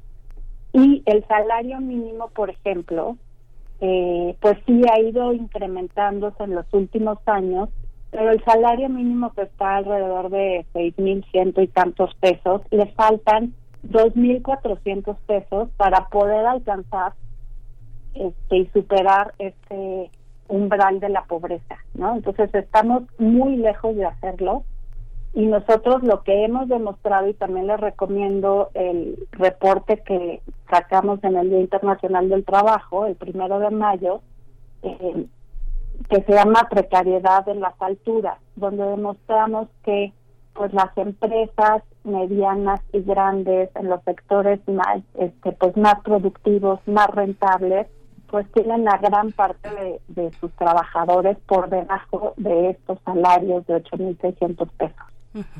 Paulina, ¿cómo influyen elementos externos directamente, concretamente la inflación? Eh, en estos días que tú ya mencionabas también, eh, eh, cuando el presidente pues daba estas noticias, enlistaba algunos logros en la economía mexicana, eh, habla de eh, la baja en la inflación, eh, también la cuestión del desempleo, precisamente, dice el presidente de México es el segundo país en el mundo con menos desempleo, aumenta el crecimiento económico a 3.7 promedio anual y, mencionó el presidente que si bien los salarios han tenido un incremento muy importante en estos en estos años, mm, digamos que su impacto mm, se ve mermado por el nivel de inflación que se sostiene pues en el, en el mundo y que en, México y en algunos otros países, pero en este caso en México, ha ido disminuyendo, no lo suficiente. ¿Cómo lo ves? Mira, antes que nada, ver que quisiera decir que eso del, del desempleo más bajo del mundo es una mentira. Este, el INEGI lo que presenta es eh, la población desocupada, que sí son 2.7% de personas, pero existe otra población que es la disponible, que son alrededor de 5.4 millones de personas, que esas personas también están desempleadas. La única diferencia es que el INEGI eh, eh, a las desocupadas son aquellas personas que dos semanas antes de hacer la entrevista, la encuesta, digamos, dijeron estar buscando trabajo y no lo encuentran y las disponibles son aquellas que ya no dicen que están buscando trabajo porque saben que no lo van a encontrar, pero no quiere decir que sí necesiten el trabajo y que estén ocupadas pues en otras cosas, ¿no? Entonces, sí hay que el desempleo completo en México no es de 2.7% ni de 1.6 millones de personas, sino es de 7. millones 7 millones de personas que equivale al 10.7%. Entonces, eso hay que tenerlo muy claro. Con respecto a la inflación, pues sí, si suben este, los precios, el ingreso alcanza menos. Pero nosotros lo que decimos es que esta es una falla estructural que no tiene que ver con la inflación, porque hace 30 años México el nivel de eh, salario, de ingreso, es más o menos el mismo. Y, este, y pues esto no, o sea, subirá un poquito, bajará un poquito, pero este durante hace 30 años, por eso decimos que es una falla estructural, este pues se mantiene pues de los más bajos, por el más bajo seguro de la OCDE, ¿no? Entonces, este, no sé si ahí estoy un poquito clara. sí. Y sí es claro. Lo que es lo que es eh, complejo, digamos, son los son la multiplicidad de los enfoques, ¿no? Yo pienso, por ejemplo, lo que reporta también eh, eh, el INEGI es más o menos un promedio de 246 nacimientos por hora. No traigo ese dato porque me imagino la cantidad de pañales que venden quienes los hacen para esos niños. De esos 246 nacimientos por hora, aproximadamente el 80% de esos nacimientos nacen en situaciones precarias. Entonces, uno piensa, por ejemplo, cuántas personas eh, de la tercera edad, llamada tercera edad, entran en una situación de incapacidad y requieren pañales para sus situaciones vitales. Pienso, por ejemplo, cuántas personas necesitan este elementos de farmacéuticas, ¿no? Muchas preocupaciones por las enfermedades bronquiales de niños o de resfríos es porque los antibióticos son muy caros y las farmacéuticas ganan muchísimo dinero hasta este hasta el 500% de lo que valen los medicamentos. Hay un ecosistema en lo que nada alcanza, digamos, ganes lo que ganes, este, la, la, categoría sociológica de el tema del desastre eh, familiar por enfermedad lleva a muchas personas a rebasar los límites de pobreza. Son, hay un ecosistema que es muy, este, no es nada de festejar y no sé, me parece que el enfoque de los salarios, no sé, pienso en David Ricardo, en, el, en la Inglaterra del siglo XIX, pero pienso que de verdad este, hay un sistema que permite que muchas personas desempleadas sean mantenidas por el cuñado, el abuelo, el tío, el, pensionado que tiene una pensión miserable, pero que mantiene una enorme familia que por lazos sociales de solidaridad se mantiene. Eso está contemplado, esa, esa, esa, esa dimensión cualitativa de la sobrevivencia se valora. No, pues claro que se valora y mira, es que a veces pensamos que estos bajos niveles de ingresos eh, y condiciones precarias se dan en la economía informal, Es decir, pues aquellos establecimientos, bueno, ni siquiera son establecimientos, ¿no? Aquella economía que la gente utiliza para sobrevivir. Pero, sin embargo, eh, lo que nosotros queremos recalcar, recalcar es que eh, el problema de fondo es que cuatro de cada diez personas con trabajo formal, esto quiere decir establecimientos formales que pagan impuestos, este, etcétera, y que y que pues, que tienen a la gente registrada en el Instituto Mexicano del Seguro Social, es decir, que tienen seguridad social, son gente que no que su salario no les alcanza para adquirir dos canastas básicas, ¿no? Entonces esto es como gravísimo. Cuatro de cada diez personas, siendo que el trabajo digno que incluye un ingreso suficiente, pues es un derecho y que las empresas no lo están haciendo, ¿no? Y la mitad de los trabajos que producen pobreza, es decir, que no pagan este estos 8.600 pesos, se generan en grandes y medianas empresas. Eso es lo más impresionante, que son en los sectores, como ya lo dije, pues más rentables y más productivos. Nosotros decimos que en la parte alta de la economía, no hay que quitarnos esta idea que pues, la pobreza se produce en changarritos, en este pues en ocupaciones de sobrevivencia y pues no, y sí hemos demostrado que como, por ejemplo, este el 60%, eh, déjenme les doy bien el dato, porque es muy impresionante, en la economía mexicana el conjunto de los salarios, incluidos los más grandes, los de los altos directivos, digamos, representa cerca del 40% del valor agregado de la economía. Y las ganancias el 60%. Esto, si lo ves en comparación con Estados Unidos, por ejemplo, la remuneración que es pues la super economía neoliberal, cero regular, este, regularizada ni nada, representa cerca del 70% frente a nuestro 40% y el valor agregado de las ganancias son cerca del 30%. O sea, está totalmente invertido este, lo que pagamos en México a lo que se paga en otras partes del mundo. En la Unión Europea los salarios representan el 75% y las ganancias el 25%. Entonces, evidentemente nuestro modelo este, que está, pues se explica por muchas cosas, pero sí es eh, la competitividad a costa de, pues, violar los derechos laborales de las personas y pagarles bajos ingresos. Y eso afecta en un chorro de cosas, ¿no? Nos podemos ver, pues, esta polarización entre la gente que tiene dinero y la que no, que afecta a nuestra democracia también, este, genera un total descontento, ¿no? Y eso no solo es responsabilidad de las empresas, sobre todo es responsabilidad de las empresas, otros también de las autoridades laborales que no cumplen el mandato de eh, inspeccionar que se cumplan con estos derechos. Y cada vez vemos cómo se les quitan recursos a estas funciones de inspección para este, pues asegurar el, derecho al trabajo digno. ¿no?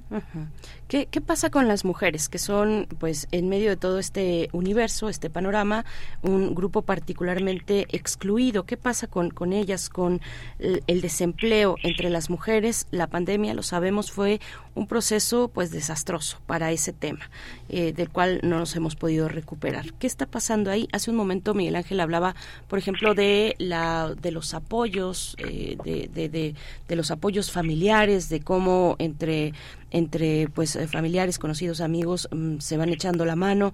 Eh, ¿Qué pasa? Las mujeres ahí tienen un papel fundamental que es el del cuidado que se les ha legado, ¿no? Eh, en, un, en un sistema patriarcal, heteropatriarcal. ¿Qué, ¿Qué está pasando? ¿Cómo lo están viendo? ¿Cómo, ¿Cómo va caminando México después de la pandemia o de aquellos momentos de encierro de la pandemia con respecto a el desempleo o las oportunidades que puedan tener las mujeres? Pues mira, eh, y más allá que el desempleo, que siempre se castiga más a las mujeres, que fueron, o sea, el desempleo de las mujeres fue, fue a las primeras que corrieron, pero también las que dejaron de estar disponibles para trabajar porque tuvieron que encerrarse a cuidar a sus familias, a sus enfermos, a las personas adultas mayores en sus casas. Este, actualmente existen 13 millones 773 mil mujeres excluidas del trabajo remunerado y esto es porque eh, no están disponibles para salir a trabajar porque están realizando labores de cuidado.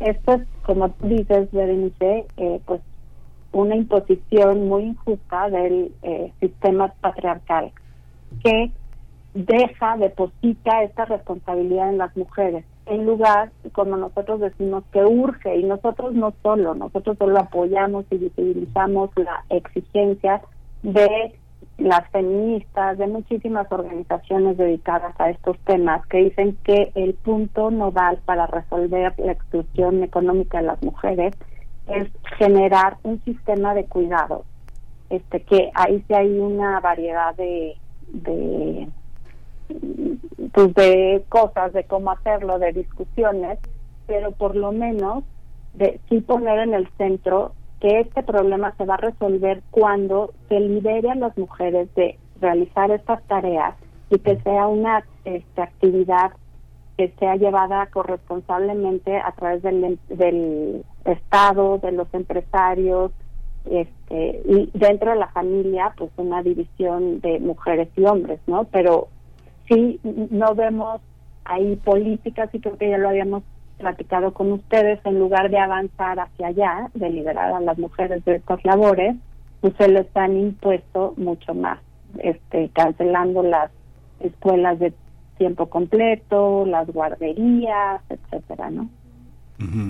Esta esta visión también, digamos que cuáles son cuáles son a, su juicio en el observatorio las las cuestiones por las que ustedes piensan que el gobierno festeja es este por qué no hay nada que por qué no hay nada que festejar por qué mienten eh, eh, están están mintiendo o sea no están haciendo una falsa fiesta pues yo creo que sí están utilizando las cifras este porque sí existe la cifra de ocupación del 2.7% pero no se contempla con la, la población disponible como ya dijimos no sí tenemos que aceptar que este gobierno ha este y no solo el gobierno en este periodo pues sí se han mejorado mucho las eh, las leyes, por ejemplo, pero no viene de este gobierno, ¿no? Este viene de una exigencia de hace mucho tiempo y también externa por el Tratado de Libre Comercio.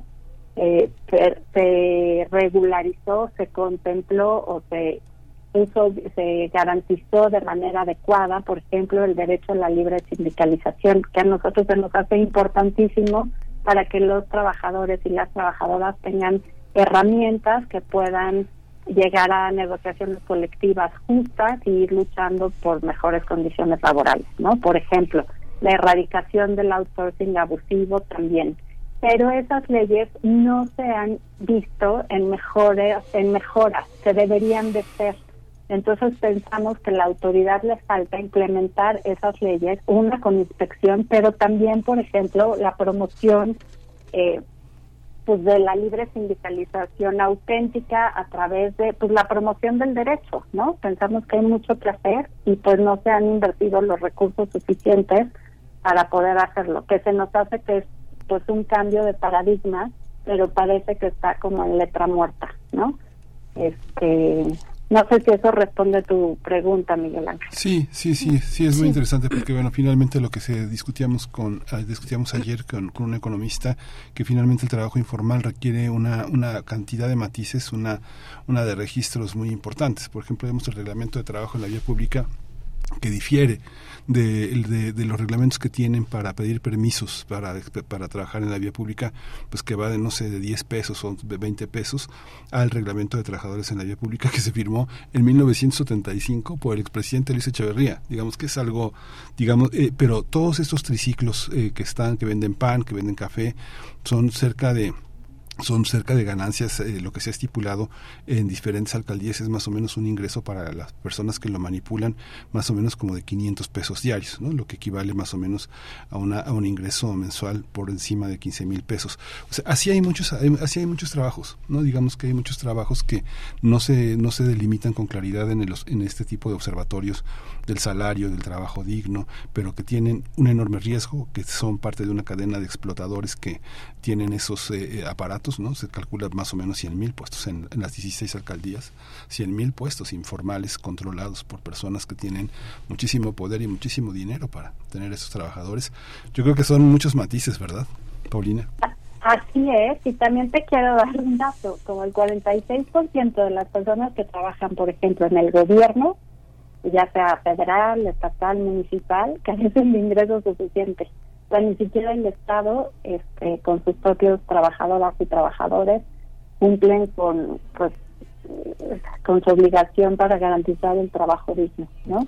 Y también hay un chorro de, por ejemplo, los nuevos empleos que surgieron con la pandemia, este, estos de las plataformas tecnológicas que, si bien requieren, pues, darse de alta en, o sea, son trabajos, digamos, formales, que se dan de alta en el SAT, pagan impuestos y todo, pero sus condiciones son muy precarias y son trabajadores por cuenta propia, ¿no? Y son muchísimos. Vimos la explosión pues, de estas plataformas este, que ya se quedaron. También las trabajadoras del hogar, pues aunque ya es una obligación, pues el nivel de cumplimiento es muy chiquito. Eh, y por otro lado, pues otros empleos que aunque son formales, son informales. Por ejemplo, los de limpia de, eh, de la Ciudad de México, ¿no? Muchos no tienen, o sea, los camiones que vemos de la basura, únicamente el que maneja el, el camión es el que tiene, un ingreso, eh, un sueldo. Los demás, pues ahí se van rifando y van viendo cómo sacan un dinerito, ¿no? Sí. Este, entonces, pues sí es una toda una complejidad de, de empleos, pero por eso quisimos poner el foco en las grandes y medianas empresas, que ahí también pues se produce pues mucha pobreza.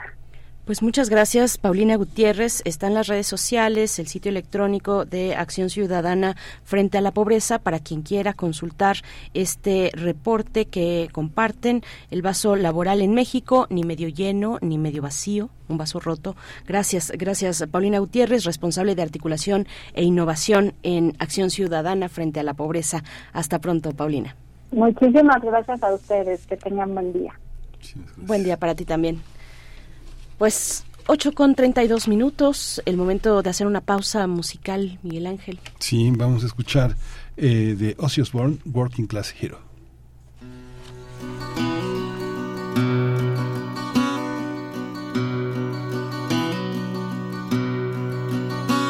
As soon as you're born, they make you feel small. By giving you no time instead of it all. Till the pain is so big you feel nothing at all. A working class hero is something to be. They hurt you at home and they hit you at school. They hate you if you're clever and they despise a fool. Till you're so fucking crazy you can't follow their rules. Our working class hero is something to be. When they tortured and scared you for 20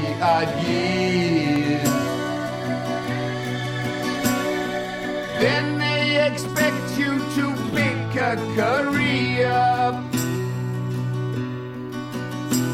When you can't really function, you're so full of fear. Our working class hero is something to see.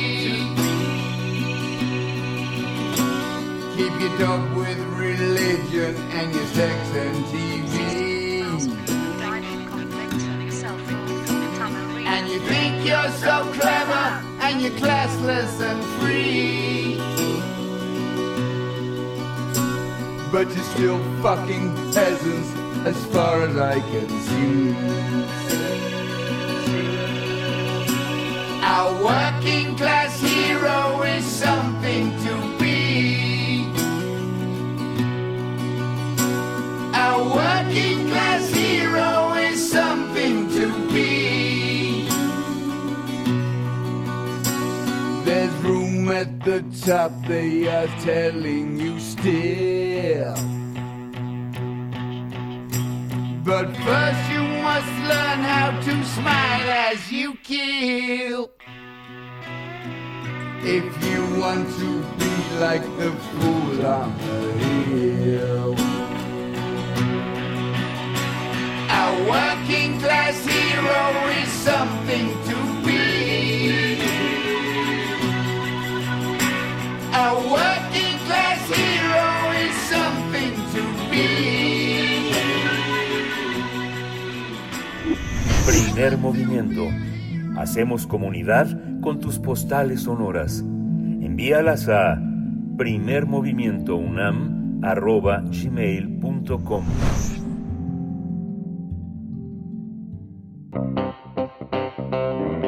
Nota Nacional. Marcelo Ebrard Casabón afirmó, confirmó que será contendiente a la candidatura del Partido Movimiento Regeneración Nacional Morena para la presidencia de México en el año 2024. Por ello, el morenista de 63 años eh, anunció, se adelantó y anunció que dejará su cargo como secretario de Relaciones Exteriores a partir del lunes 12 de junio para dedicarse exclusivamente a lanzar su campaña. El anuncio surge un día después de la reunión que sostuvo el presidente Andrés Manuel López Obrador con los aspirantes conocidos como corcholatas en un restaurante en la Ciudad de México. Además, Morena anunció que el próximo domingo, día importante, el domingo, el partido definirá el proceso que sí seguirá para elegir al candidato o candidata rumbo a las elecciones del 2024. Las otras corcholatas son la jefa de gobierno, Claudia Sheinbaum, el secretario de Gobernación, Adán Augusto López, así como el diputado federal Gerardo Fernández Noroña y Ricardo Monreal, líder de Morena en el Senado. Ambos legisladores anunciaron que será en los próximos días cuando soliciten licencia. Por su parte, el coordinador de la bancada del Partido Verde, Manuel Velasco, solicitó ayer licencia como senador para competir por la candidatura morenista. Pues vamos a realizar un análisis de la renuncia del todavía canciller y sus intenciones de buscar la candidatura presidencial por Morena. Y está con nosotros Edgar Ortiz Arellano, profesor de posgrado en la Facultad de Contaduría y Administración, académico del Centro de Estudios Superiores Navales. Bienvenido, Edgar. Eh, buenos días.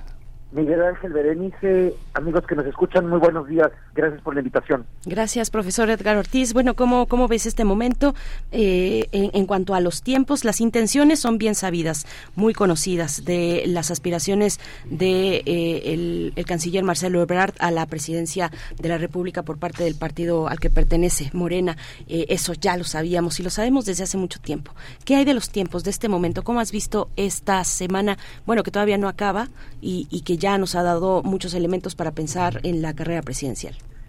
Bien, bueno, pues la sucesión presidencial prácticamente con este aviso que hace Marcelo Ebrard de que presentará el lunes su renuncia, pues inicia eh, el, el, el, proceso electoral 2024 y prácticamente pues esta carrera que ya venía eh, de, pues prácticamente de un año atrás eh, cabildeándose en los medios de comunicación, en los pasillos políticos y bueno, ahora parece que Marcelo Ebrard es este movimiento eh, para algunos era inesperado, otros ya lo tenían más o menos previsto, pero que pone ya ahora sí en la línea a pues a todos los aspirantes a la presidencia de la República, sean de Morena y sus aliados o incluso si son de los partidos de oposición. Aquí cabe señalar que de hecho ya Morena está adelantando, algunas voces de Morena están adelantando que incluso todos los que quieran aspirar a la presidencia de la República por parte de ellos, pues tienen que renunciar a los puestos. Entonces, esto es muy importante porque además el presidente, en, en, en semanas anteriores, el presidente de la República, eh, había comentado que quedaba, eh, que quedaba todavía mucho tiempo para su gobierno y que eh, el asunto de la asociación presidencial todavía era un tema, digámoslo, en palabras más o menos, lejano para él. Eh, obviamente el presidente de la República tiene la intención de ser el eje político del país, como lo está haciendo ahora, pues hasta el último día de, de, su administración. Pero la realidad es que la historia nos muestra, en el caso mexicano, por el sistema presidencial que tenemos, que eh, eh, la figura del presidente de la República va declinando conforme va pasando eh, su, su sexenio y en particular cuando empieza precisamente ya la carrera por la sucesión presidencial, el presidente de la República va pasando a segundo a segundo a segundo término. También aquí es relevante porque también Claudia Sheinbaum en otras ocasiones había dicho que no había que no iba a renunciar a su posición hasta que las encuestas se realizaran y fuese favorecida. Eso a todas luces eh, puede generar ahí una serie de críticas porque obviamente no es lo mismo ser un aspirante a la presidencia de la República sin ningún puesto a ser jefe de gobierno o secretario de Estado o líder de la fracción parlamentaria del partido mayoritario, a, eh, eh, lo cual esos puestos obviamente dan mucha mayor exposición mediática e incluso posibilidades de obtener eh, mayores eh, adeptos a partir pues de la de la relación de poder que guardan.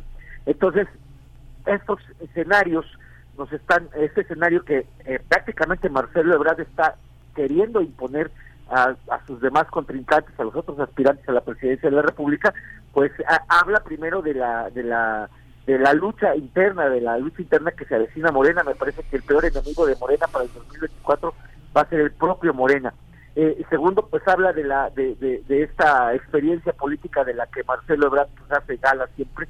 Eh, sin lugar a dudas es de los políticos más experimentados del gabinete, bueno, del gabinete del presidente de la República.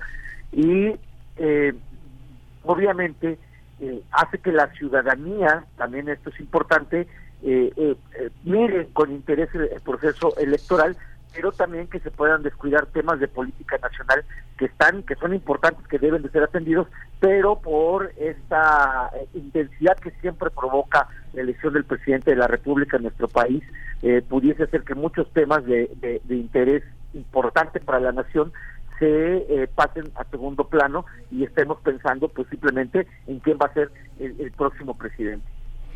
Sí, es muy, este, muy, muy, muy, muy interesante toda la, disposición, porque el, el dedazo tapado eh, frente a la estrategia de las llamadas corcholatas, que es así como bastante rara, pero muy, pero muy, todo el mundo ya la conoce, coloca a figuras fundamentales en el desarrollo de la política por venir, ¿no? Digamos que Monreal y Noroña son, son parte de una, de una, este, de un juego que está ahí en, en, veremos y por eso la protesta de Noroña de no haber sido tomado en cuenta para ir al restaurante a, escuchar las eh, palabras del presidente. Pero esta, esta visión de Adán Augusto como sucesor de Claudia Sheinbaum, como muchos la visualizan como una posible este, interlocución con la universidad, como una posible rector, a, Adán Augusto como un posible fiscal y a Marcelo Ebrard como el gran negociador de la nación. O sea, es una, es una parte que está no sé, yo recordaba las palabras eh, conmovedoras de Camacho Solís cuando renuncia a la Comisión de Paz en 1994, en junio, después de haber sido nombrado en enero de ese año de 94 como negociador de la paz. Camacho Solís dice que se va a ir a, este, a cuidar a su familia a tareas domésticas, ¿no? Y que le agradece al ejército y que lo que está detrás del discurso es que este yo no voy a ser quien se preste a aplastar al ejército y quien recuerda aquellos años los periodistas que, que, cubrieron todo este proceso los seis primeros meses se sabrán que este Camacho, Camacho Solís tenía como el gran conciliador a Marcelo Ebrard, digamos que de una partida de, de un pensamiento de izquierda liberal crítico Marcelo viene de allá. ¿Cómo entender esa trayectoria? ¿Es una trayectoria que siempre ha estado del lado de un valor ético o, me equivoco, Edgar?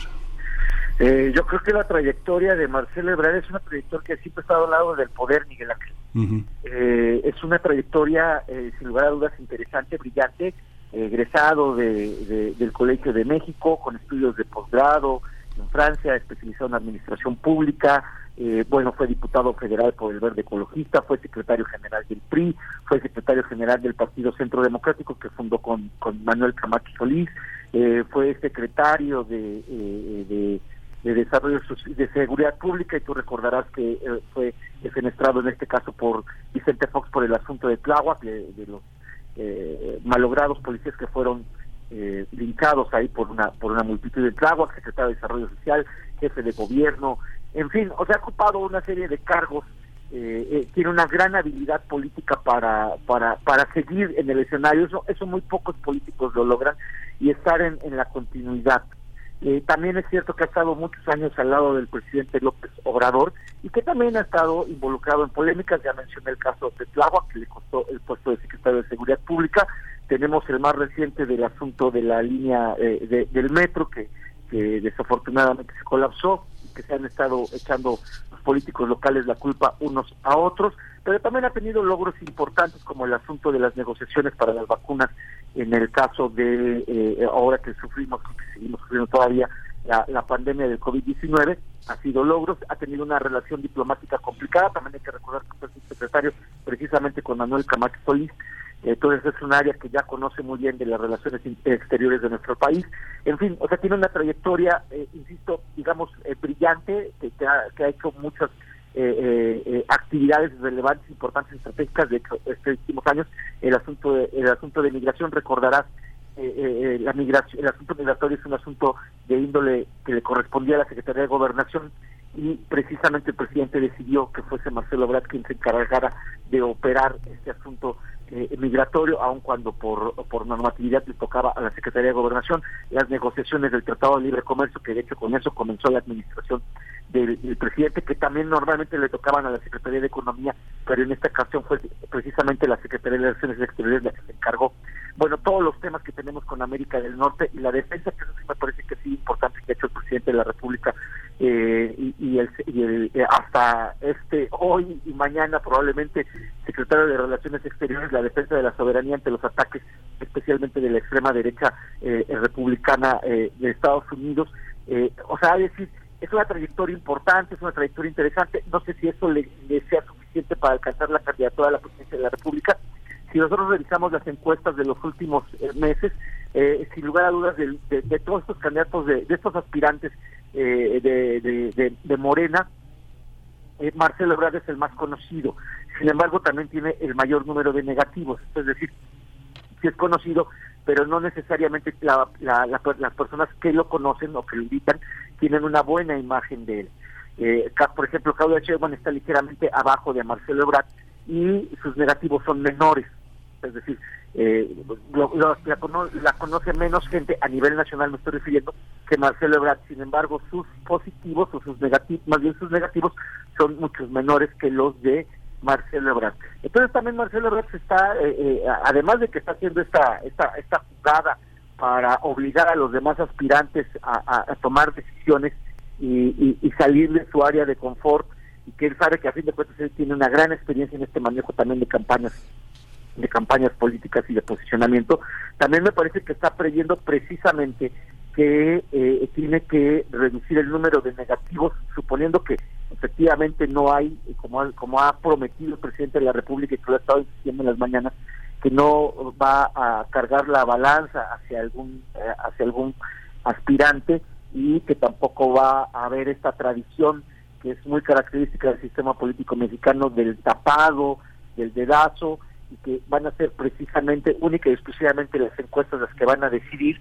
que por cierto también Morena ya acaba de eh, decir que ciertas casas encuestadoras no va a utilizar porque sus eh, eh, eh, pronósticos fueron completamente incorrectos en términos del número de puntajes que sacó Morena en el Estado de México. Pero bueno, más allá de esa parte, eh, me parece que adelantarse a los tiempos por parte de Marcelo Ebrard es, es precisamente esta estrategia de primero aumentar su posicionamiento ante los medios de comunicación como lo está haciendo en este momento precisamente en este momento también eso que estamos nosotros en este momento también hablando de él eh, y segundo reducir sus negativos eh, porque obviamente todos estos eh, trayectoria política que nosotros eh, ahorita estamos comentando no necesariamente la mayoría de los mexicanos la conoce y tampoco tiene por qué conocerla.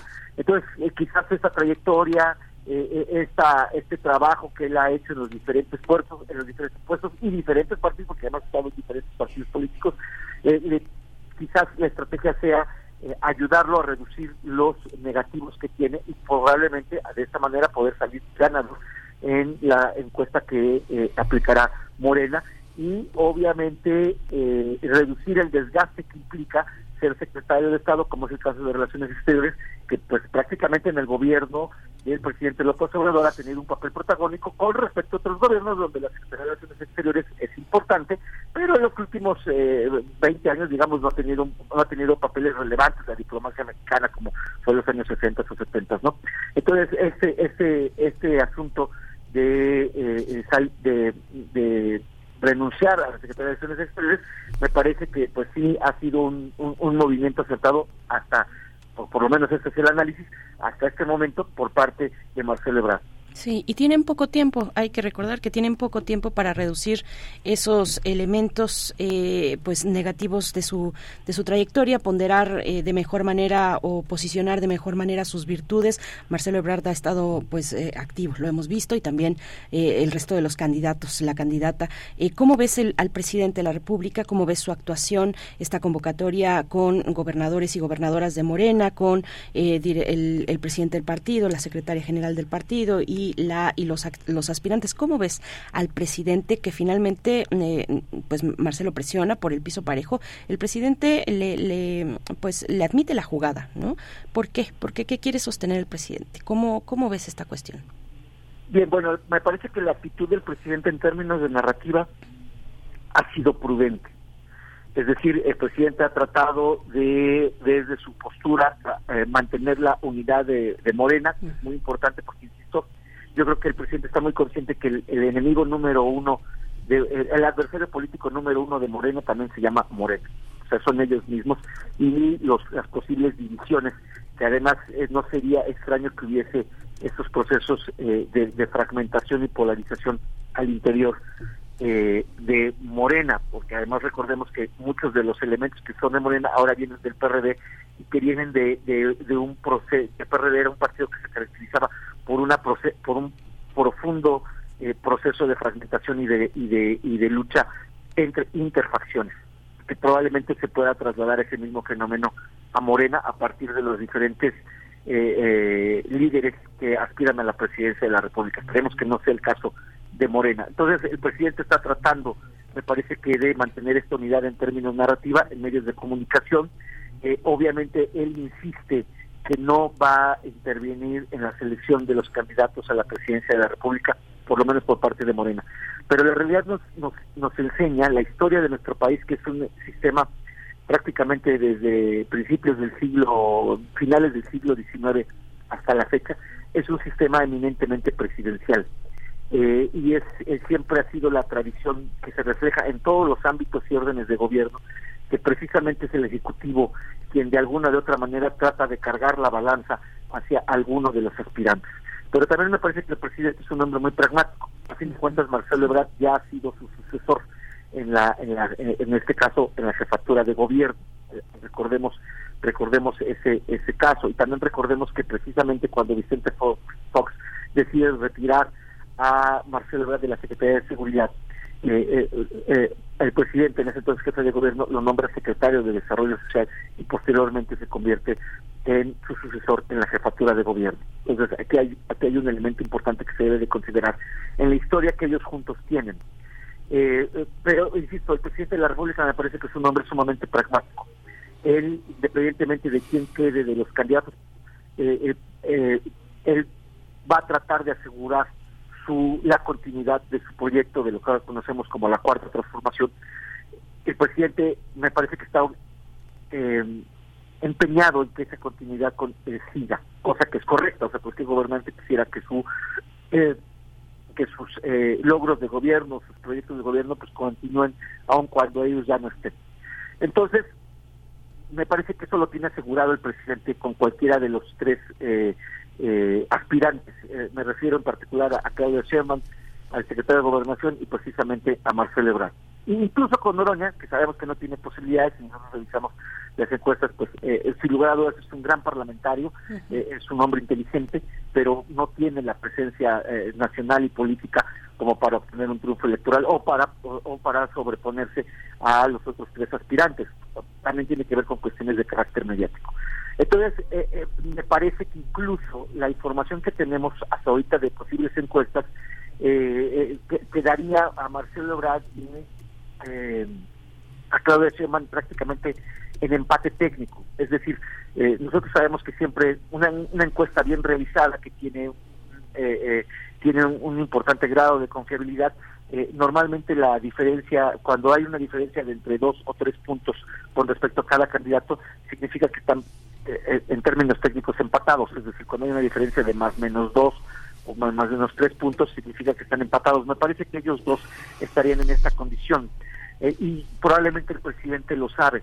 Entonces, eh, me parece que la reunión que él eh, estableció, las juntas, las pláticas que ha tenido con los diferentes aspirantes, es precisamente primero para que no se polarice eh, eh, la lucha eh, interfacciones y esto provoque una ruptura al interior de Morena, que ya vimos en algún momento que eh, eh, eh, eh, se podía eh, generar a partir de Ricardo Monreal, pero parece que eh, decidió no, no seguir esa ruta.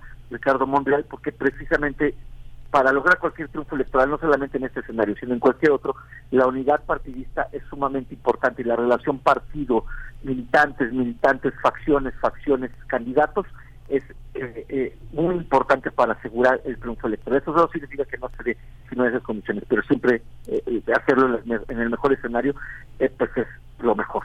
Entonces, eh, el presidente de la República, incluso cuando él no quisiese ser un, el fiel de la balanza, el propio sistema política lo, lo va a llevar a esa condición. Incluso nosotros como, como comunicadores, eh, este, como analistas, ustedes como medios, estamos pendientes de cualquier comentario, de cualquier señal que el presidente pudiese mandar eh, eh, este, de manera de manera consciente o inconsciente por su preferencia política, por su preferencia de, de aspirante, ¿no? Y eso eso puede ser interpretado, acuérdense que el sistema político mexicano es un sistema de muchos símbolos, eh, esta esta esta frase de Reyes Heroles de la de la forma es fondo, bueno, sigue hasta la fecha aplicando esa herencia de este antiguo régimen que, que vivimos. Y eh, entonces, incluso si el presidente no quisiese de alguna u otra manera cargar la balanza, eh, todos estamos a la expectativa de que a lo mejor está mandando alguna señal hacia alguno de los aspirantes o está mandando una señal a la opinión pública o a sus propios militantes, a sus propios eh, cuadros de partido, eh, en fin.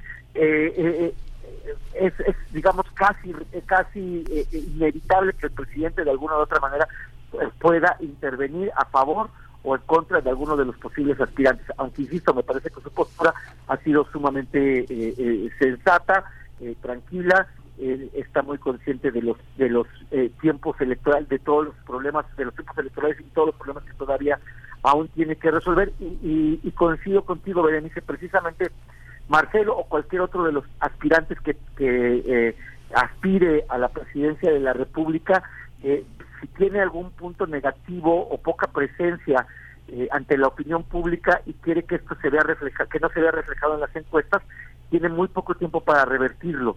Es decir, el cambio del de, posicionamiento político en la población, en el elector, eh, no se hace de un día para otro, tarda eh, prácticamente meses y incluso el cambiar la la, eh, la la imagen de un candidato, la percepción de imagen de un candidato entre la población también tarda bastante, entonces eh, no se no se no se logra con facilidad y bueno esto también eh, pone en presión a los a los precandidatos y a los aspirantes que obviamente ellos también tienen esta información en encuestas que ellos mismos van realizando. Sí, pues muchas gracias Edgar Edgar Ortiz eh, Arellano, profesor de posgrado en la Facultad de Contaduría y Administración. Muchas gracias por por esta. Yo creo que ya lo que se inicia es una enorme discusión entre nosotros sobre la sucesión y sus características, sus estructuras y la política. Muchísimas gracias, estimado. No, gracias a ustedes, Miguel Ángel Berenice, un fuerte abrazo y también a todos sus escuchas. Hasta pronto, profesor Edgar Ortiz Arellano. Bueno, pues ya tendremos también eh, el hilo de esta charla el próximo, la próxima semana, después del Congreso mm, de Morena, donde se pondrán claras las reglas. Bueno, pues son las 8 con 59 minutos. Se nos quedan en la lengua muchísimas cuestiones por abordar. Es un proceso muy interesante. Marcelo Ebrard lo ha puesto eh, interesante para todos. Vamos al corte de la hora. Gracias, Radio Nicolaita. El día de mañana, viernes, volvemos con ustedes a las 8, a las 8 de la mañana. Nosotros permanecemos aquí en primer movimiento. Después del corte, volvemos. Encuentra la música de primer movimiento día a día en el Spotify de Radio UNAM y agréganos a tus favoritos.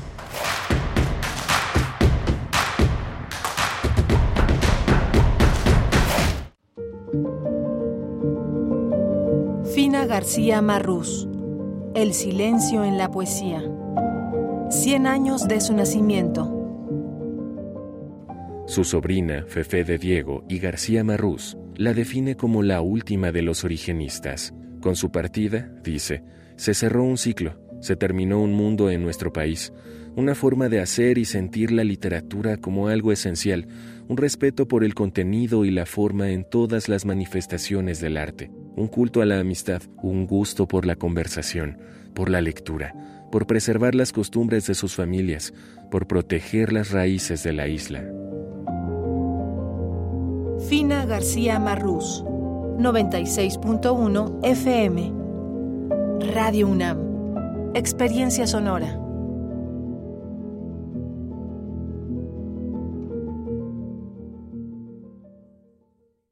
Si te interesa proveer de bienes o servicios a partidos políticos, coaliciones, precandidaturas, candidaturas, aspirantes y candidaturas independientes, debes inscribirte y estar activo en el Registro Nacional de Proveedores. Es rápido y fácil. Realiza tu alta en rnp.ine.mx.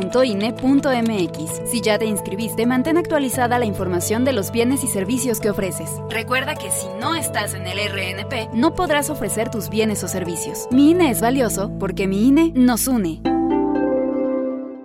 La esquina ruda las chatarras y por los técnicos la comida saludable. La ramen le comete una falta por exceso de sodio. El brócoli resiste por sus habilidades contra el cáncer. La dona enreda sus grasas saturadas contra las cuerdas y el pescado vence con sus proteínas y fósforo bueno para la cabeza y el cuerpo. Las papas fritas que incrementan la obesidad y la diabetes son vencidas por el maíz rico en vitaminas y nutrientes. Gana los alimentos saludables. Identifica los productos rudos por los sellos. Elige alimentos saludables. Secretaría de Gobernación. Gobierno de México. Formar una pareja, madurar y casarse. No está mal. Pero, ¿eso es todo lo que hay? ¿Cuántas formas tenemos para expresar nuestra sexualidad? Radio UNAM te invita a conocer todas las caras del placer y el amor humano en la transmisión especial de la serie Cinco Sentidos. Rutas de la sexualidad más allá de la piel. Una producción de Altavoz Radio. Del 5 al 26 de julio. Todos los miércoles a las 10 horas por el 96.1 de FM.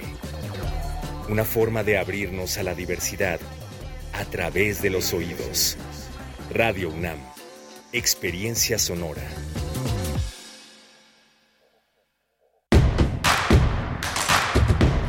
Queremos escucharte. Llámanos al 55 36 43 39 y al 55 36 89 89. Primer movimiento. Hacemos comunidad. Hola, buenos días. Ya son las 9 de la mañana con 3 minutos en este jueves 3 de junio. Estamos en primer movimiento en Radio UNAM, en Adolfo Prieto 133, en la colonia del Valle. Estamos en las frecuencias del 961, 96.1, 96.1, en FM, 860 en AM. Tenemos nuestras redes sociales. Colaboren, de- denos su opinión sobre cómo, cómo se están sintiendo, cómo observan los contenidos del programa. Primer movimiento en Facebook, P Movimiento en Twitter. Está Rodrigo Aguilar al frente de la producción ejecutiva y mi compañera Berenice Camacho al frente de la conducción. Querida Berenice, buenos días. Miguel Ángel Quemain, muy buenos días. Pues bueno, estamos aquí de vuelta con ustedes. Viene la poesía necesaria y la mesa del día con el doctor Alberto Betancourt, Los Mundos Posibles. Eh, el mundo se está partiendo en dos, nos dice reflexiones desde el sur sobre el discurso de Cristian Lagarde. Es el tema que nos va a compartir, que va a exponer para ustedes el doctor Alberto Betancourt, doctor en historia, profesor de la Facultad de Filosofía y Letras de la UNAM. Pues y venimos de una conversación pues muy muy interesante con Edgar Ortiz Arellano acerca de la renuncia del canciller Marcelo Ebrard, del anuncio de esta renuncia, eh, de las eh, condiciones eh, que pide, que pide como eh, posible candidato por su partido, como aspirante a ser candi- candidato de su partido Morena y de todo lo que se ha movido a partir de ese, de ese, pues de ese anuncio de la reunión que tuvo lugar el, pa- el pasado lunes, convocada por el presidente de la República, de todos los hilos que se están empezando a mover, de eh, cuáles, a qué se ven obligados y cuáles son, eh, pues, qué, se pone en juego con, con esta cuestión ahora que se presenta del piso parejo, a qué se ven obligada la jefa de gobierno Claudia Sheinbaum, el secretario de Gobernación, eh, vaya todos los, los candidatos, todos los aspirantes a ser candidatos eh, que se acerquen, ya por ahí lo mencionábamos ayer, eh, Noroña levantando la mano, eh, en fin, va, va está, está muy interesante y esta semana y este fin de semana, pues más lo va a estar con las reglas. Nos preguntábamos fuera del aire, pues el presidente respetará o no respetará. Nos decía Edgar Ortiz, ¿no? Bueno, finalmente vivimos en un sistema fuertemente presidencial, presidencialista y, y, y con una figura de un presidente eh, muy fuerte también, pero mm, yo no sé si al presidente le conviene eso, si lo que está buscando es eso, él finalmente ya se va. Me imagino que lo que quiere es dejar es, eh, dejar es un partido fuerte también, un candidato que, eh, que dé continuidad, pero un partido que no se deshaga y que no se, se muerdan los unos a otros y para eso me parece que un, un, un proceso claro, un proceso claro es fundamental. No sé si eso es lo que está viendo el presidente. Pienso por ahí lo del que, que de ahí viene también lo del piso parejo que todos partan de un mismo punto, que no queden dudas para que el partido Morena, que en realidad es un partido muy joven, que apenas tiene pues que nueve años de existencia y que ha ganado el poder político que ha ganado, pues se pueda sostener, que pueda ser viable, tenga viabilidad política a lo largo de un tiempo eh, más, más extenso, ¿no? Sí, es amplio, es una, los comentarios de Arellano son muy interesantes y la presencia de Ebrar en la opinión pública tal vez sea un factor decisivo, tal vez, eh, como decía Edgar, no se acuerda la gente que pasó en 82 o en 83 o en el 95, en el 94. Sin embargo, lo, lo tiene, lo tiene presente por los conflictos, pero también en este señalamiento que hizo Edgar eh, Ortiz Arellano sobre la presencia de Marcelo Ebrard en el tema de las vacunas, desvelándose, yendo al aeropuerto. Hay una narrativa, hay una narrativa del sacrificio y del compromiso con la gente en un momento de una enorme, de una enorme constricción, de un enorme penar, de grandes pérdidas. Él es una figura relevante en ese, en ese territorio. Curiosamente, eh, eh, López Gatel, que tuvo una enorme popularidad y una enorme presencia, decayó, decayó porque finalmente fue un, un instrumento de comunicación, pero no, este, no, no el mensaje mismo. Marcelo era poco el mensaje mismo y el comunicador. O sea, es una parte muy interesante. La estructura que deja el eh, López Obrador hasta que muera se va a empeñar en la transformación de México, donde esté. Entonces, la estructura que lega es una estructura importante. Uno piensa en la justicia en Edgar, en este, en el, secretario de, Gobernación, Adán Augusto López, eh, tiene deudas con la con la UNAM. Eh, creo que ha, tratado de meter su opinión, ha, ha, sido injusto en muchas ocasiones, ha sido certero en otras. Entonces, el tema de las mujeres también es un tema importante y el tema de la migración.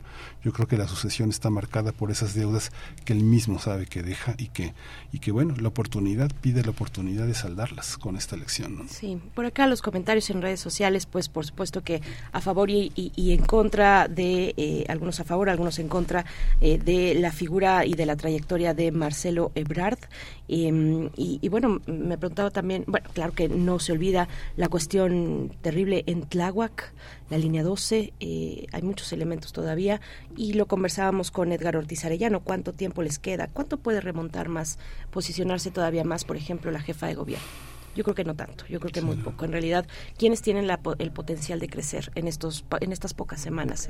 Eh, no sé si la jefa de gobierno esté, dudo, entre entre entre esas eh, eh, con esa potencia todavía ha hecho y, se ha posicionado y está está pues en, en, los punteros, pero pero no sé si en estos en este tiempo habrá que ver en este tiempo podrá levantar todavía más. La vimos en esta reunión con el Partido Verde pues desafortunada, la verdad. Está, eh, dijo, me voy a quitar la cachucha de jefa de gobierno y ahí les voy. Eh, vive el Partido Verde también, ¿no? En algún momento dijo más adelante. Y bueno, pues todos levantamos las cejas, me imagino. Eh, los del Partido Verde aplaudieron. Pero bueno, se busca mm, la unidad. Me parece que ese es el mensaje también que quiere dar la, jefa de gobierno de cara a todo este proceso, ¿no? Sí, la renuncia más relevante que ha tenido el gabinete ha sido la de Víctor Manuel Toledo, ¿no? O sea, le dijo al presidente, así no se puede ¿no? Tiene que haber un mayor, un mayor respeto por las comunidades originarias, tiene que haber un mayor respeto por el medio ambiente y los megaproyectos son parte, quiéralo o no, señor presidente, de una, de una visión global, globalizada y neoliberal, aunque, aunque, no lo quiera. Pero la otra renuncia, la de Carlos Ursúa, bueno, dando clases de economía en latinos, bueno, qué bueno que se fue, qué bueno que se fue a dar clases de economía en latinos, es una, es un, una gran contribución a la, a, las, a la opinión en los medios públicos. Y la otra, la de Irma Erendira, ¿no? Que fue muy lamentable, la lucha por Pablo Amílcar Salas Sandoval para la gobernatura de Guerrero con eh, Macedonio eh, como gobernador fue una, un capítulo triste porque Irma Erendier es una es una persona de una enorme, de una enorme trayectoria y de una enorme trascendencia también. Otro por ahí, Santiago Nieto, que ahora ya está ah, en la campaña, bueno, en la pre-campaña o cómo se llamará ya este episodio, eh, pero está en el equipo de, de Marcelo Ebrard. Bueno, gracias a ustedes por sus comentarios. Siempre les pedimos que vamos a mantener este diálogo siempre y cuando pues sea en el ánimo del respeto para todos y todas. Eh, nos vamos ya con poesía necesaria. Seguimos leyendo sus comentarios. Es hora de poesía necesaria. Pues vamos con la poesía que durante este mes de junio tiene temática gay, LGBT eh, y, todas las siglas eh, de la diversidad, de una gran diversidad sexogenérica. Y en, este, en esta ocasión es un soneto. Eh, de Federico García Lorca, poeta asesinado por el franquismo en 1936, en los primeros días de la Guerra Civil. Eh, a Lorca lo mataron por socialista, por homosexual, por, por masón también. Eh, y bueno, quise hacer este cruce entre poesía, em, militancia y homosexualidad. Eh, lo van a encontrar eh, en Federico García Lorca. La música es del dueto, de un dueto franco-alemán eh, de los años 90, empezaron en los 90. Estéreo Total es una canción que pues entraría en el género electropop pero que en su letra pues contrasta mucho porque su letra es abiertamente marxista eh, y, también abiertamente en favor de la diversidad sexogenérica. En sus eh, estrofas vamos a encontrar algo como no habrá revolución sin revolución sexual, la heterosexualidad es el opio de las masas, la cama es la última barricada de la vida burguesa. Bueno, entre otras frases, pongan atención a esta, a esta propuesta musical. Así es que vamos con Soneto de Amor Oscuro de Federico García Lorca soneto no, no, vamos a ir no con soneto de amor oscuro, perdón, eh, este poema es soneto de la dulce queja y se encuentra en el libro, en el poemario eh, póstuma además, eh, que se publicó de manera póstuma, el, el, soneto de amor oscuro. Así es que vamos con esto, soneto de la dulce queja. Tengo miedo a perder la maravilla de tus ojos de estatua y el acento que de noche me pone en la mejilla la solitaria rosa de tu aliento tengo pena de ser en esta orilla tronco sin ramas y lo que más siento es no tener la flor, pulpa o arcilla para el gusano de mi sufrimiento. Si tú eres el tesoro oculto mío, si eres mi cruz y mi dolor mojado, si soy el perro de tu señorío, no me dejes perder lo que he ganado, y decora las aguas de tu río con hojas de mi otoño enajenado.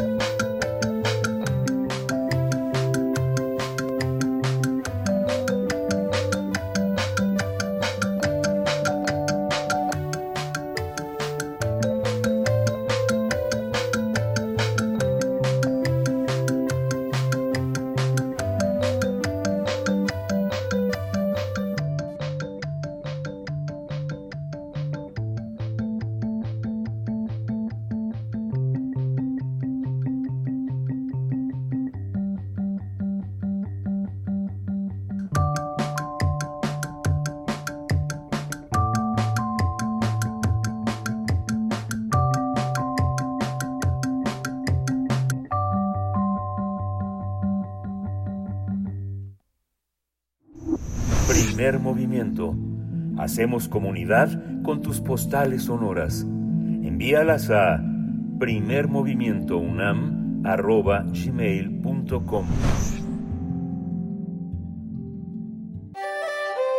Mundos posibles.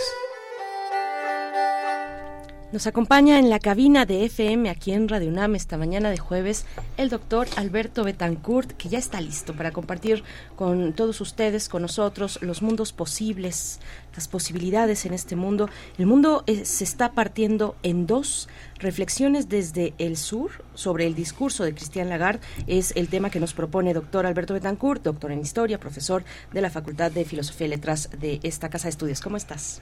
Berenice Miguel Ángel, pues muy contento de estar aquí en la cabina de Radio UNAM. Siempre es un honor y un gusto poder encontrarnos los jueves y más cuando ocurre como el día de hoy personalmente.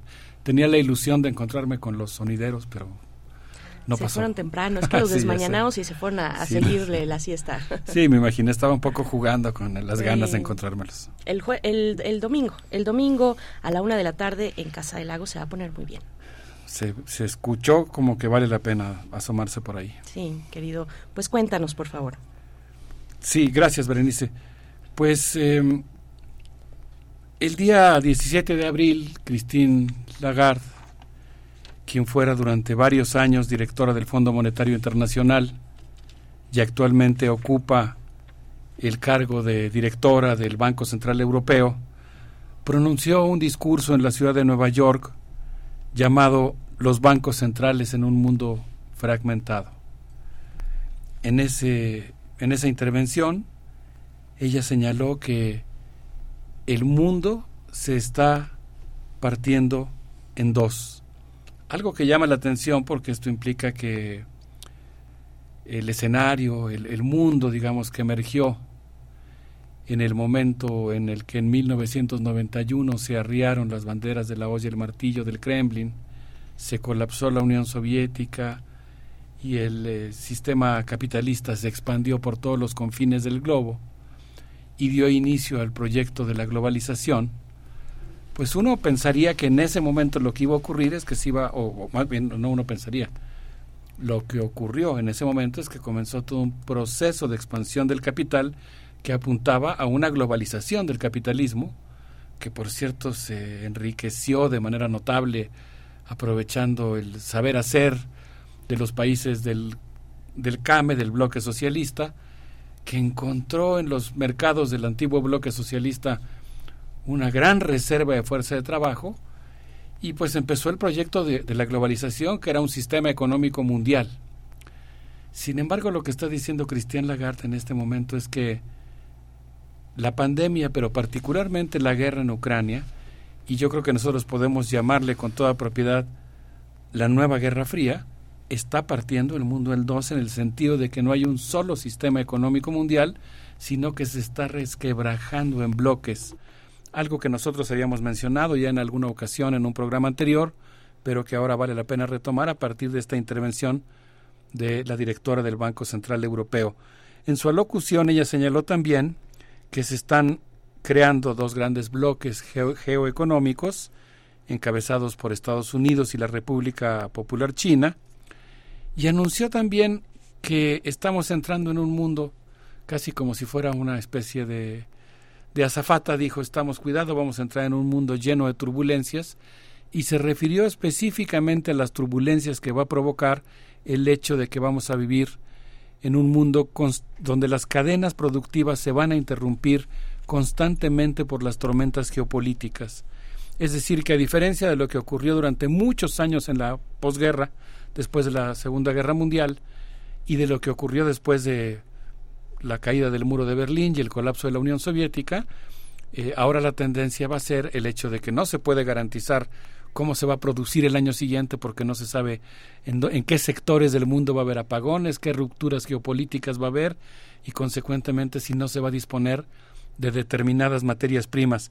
Ella señaló también, y esto me llama mucho la atención, aquí sí entro a un terreno que me es desconocido, eh, esperando escuchar a los expertos, pero eh, ella en su discurso señaló que estamos también en un mundo en el que se vislumbra una tensión y una competencia muy fuerte entre el dólar y el yuan. Algo que a mí me llamó mucho la atención, ahorita voy a hablar un poquito más al respecto, pero empieza a hablar de cómo, eh, claro, ella no lo mencionó así, ella nada más se, refirió y dio muchos datos respecto a esta confrontación. Yo ahora con, con mi marco teórico, digamos, pues me eh, lo interpreto como que la lucha por el poder global, que se está desarrollando entre Estados Unidos y China, pues está provocando, entre otras cosas, la competencia entre dos sistemas monetarios. En esa misma intervención, ella señaló algo a lo que quisiera yo hacer referencia en la parte final de mi intervención, el hecho de que los países centrales van a obligar a los países periféricos a comprometer sus materias primas. Ella lo dijo en el lenguaje eufemístico que acostumbraba a usar en el Fondo Monetario Internacional y ahora en el Banco Central Europeo, lo que dijo es que se necesitan compromisos muy serios para garantizar que haya estabilidad económica, lo cual significa, podemos traducir, porque a eso se refirió, que los países periféricos tienen que comprometerse a garantizar que van a abastecer de materias primas a los países centrales. Eh, algo que, por cierto, nuestro país está resintiendo de una manera particularmente severa. Eh, de tal suerte que, pues ella dijo que los bancos centrales se mueven en un entorno extraño, y deberían pensar en políticas monetarias y financieras para un mundo caótico e inestable. Yo pienso que la visión de Christine Lagarde, por un lado, pues es muy interesante porque ofrece datos objetivos. El Banco Central Europeo necesita hacer pronósticos, pues no sé si decirle fidedignos, siempre están muy ideologizados, pero digamos pronósticos y datos, eh, diagnósticos de la economía que les garantice el mantenimiento de la hegemonía que les, que les garantice mantener su poder económico y consecuentemente eso requiere pues un conocimiento que sea eh, que tenga ciertos visos de realidad. Por otro lado, pues claro, es un conocimiento muy ideologizado, muy subjetivo. Podemos considerarlo como muy interesante no por su valor epistemológico, por su verdad, sino por ser sintomático en el sentido de que expresa las preocupaciones, los valores, las aspiraciones y los deseos geopolíticos de una clase de una clase muy concreta, de una aristocracia económica que gobierna actualmente Europa, porque además, lamentablemente, la Unión Europea pues ha tenido ha tendido a desmantelarse como un proyecto de expansión de derechos, como un proyecto social, para convertirse paulatinamente en un espacio en el que más bien pues eh, están predominando los, los negocios y una política empresarial. Eh, yo pienso que a reserva de escuchar con mucha atención, leer con cuidado este discurso, pues es importante tener claro que los intereses de los trabajadores y de los países del sur son diferentes a los de los países centrales y los de la clase empresarial. Eh, digamos, nosotros no podemos, como ocurre en ciertas visiones pragmáticas, adoptar el lenguaje, los valores, la visión de ciertos discursos como si nosotros formáramos parte de ese primer mundo, como si nosotros fuéramos parte de ese grupo empresarial próspero, elitista, aristocrático que gobierna el mundo y que pues nosotros tenemos que volvernos sus socios porque eso es, entre comillas y cursivas, lo más inteligente que podemos hacer. Entonces, pues eh, no sé, a mí me gustaría describir un poco más algunas de las ideas que ella mencionó en este discurso, Berenice Miguel Ángel. Sí, es muy interesante porque finalmente yo, no sé, pienso que por supuesto no somos unos expertos, pero el momento de las independencias africanas fue un momento también en la coyuntura este, financiera eh, muy importante, porque se ponían en riesgo grandes yacimientos de oro, diamantes, muchísimas cosas. ¿no? Y ahora el tema de las monedas es la reserva de reservas, eh, es jugar con las reservas de los otros. Y dice eufemísticamente los compromisos, pero en realidad habla de las sanciones los embargos y las posibilidades que tienen estos grandes bancos de paralizar economías que tendrían que asumirse como subalternas, ¿no? Qué, qué interesante lo que estás diciendo, Miguel Ángel, porque yo creo que efectivamente una de las características del mundo en el que estamos viviendo es que las instituciones financieras internacionales que están claramente controladas por un pequeño grupo de países y dentro de esos países no por el país entero sino por por una por un grupo por una facción de clase digamos pues eh, ha habido políticas que han sido muy restrictivas, muy severas. Tenemos que recordar cómo se comportó Christine Lagarde con Italia, con España, con Grecia, cuando fue directora del Fondo Monetario Internacional, la severidad con la que exigía austeridad y la transferencia de recursos de esos países a, los bancos centrales europeos, ¿no? Al Banco Central Europeo. Y, no sé, bueno, aquí ya lo mencionamos alguna vez, pero la verdad es que me viene a cuento imaginar a Christine Lagarde joven, cuando practicaba el nado sincronizado, el nado artístico, y su entrenador le decía, aunque te duela, tienes que sonreír. Y a mí me pareció que esa anécdota de su vida deportiva, pues es muy emblemática de algo que yo creo que ella aplicó cuando estaba sometiendo a muchos, a la mayoría de los 193 países a los que el Fondo Monetario Internacional tiene como integrantes, pero que en realidad pues son esos países a los que sometió a aplicar las reformas estructurales. Y, dices muy bien, yo creo que el momento de la descolonización de África dio lugar a un nuevo mundo, pero lamentablemente fue el mundo de lo que algunos autores han llamado el neocolonialismo, en el que surge otra forma de dominación, digamos, ya no a partir de la, del establecimiento formal de colonias, sino de un sistema económico que aunque concede ciertos visos de independencia a las eh, repúblicas, a los 53 países que se formaron en África, logra mantenerlas como su zona de influencia y exigirles a través de la estructura económica pues que sigan haciendo grandes transferencias de riqueza. En esta intervención, eh, Christine Lagarde dijo justamente que, pues, eh, digamos, eh, la, la, la, la hegemonía estadounidense en la posguerra permitió el florecimiento de instituciones internacionales y la expansión del comercio global y habla particularmente del papel que jugó la incorporación de la mano de obra china en el proceso de acumulación de capital en el mundo, en, en, la reproducción y la, y la, acumulación de capital en el mundo. Pero señaló que la pandemia y la guerra en Ucrania han provocado una fragmentación de la economía mundial, lo cual implica pues grandes retos para las políticas públicas globales y sobre todo dijo ella la pérdida de elasticidad de la oferta eh, provocada por los huracanes geopolíticos.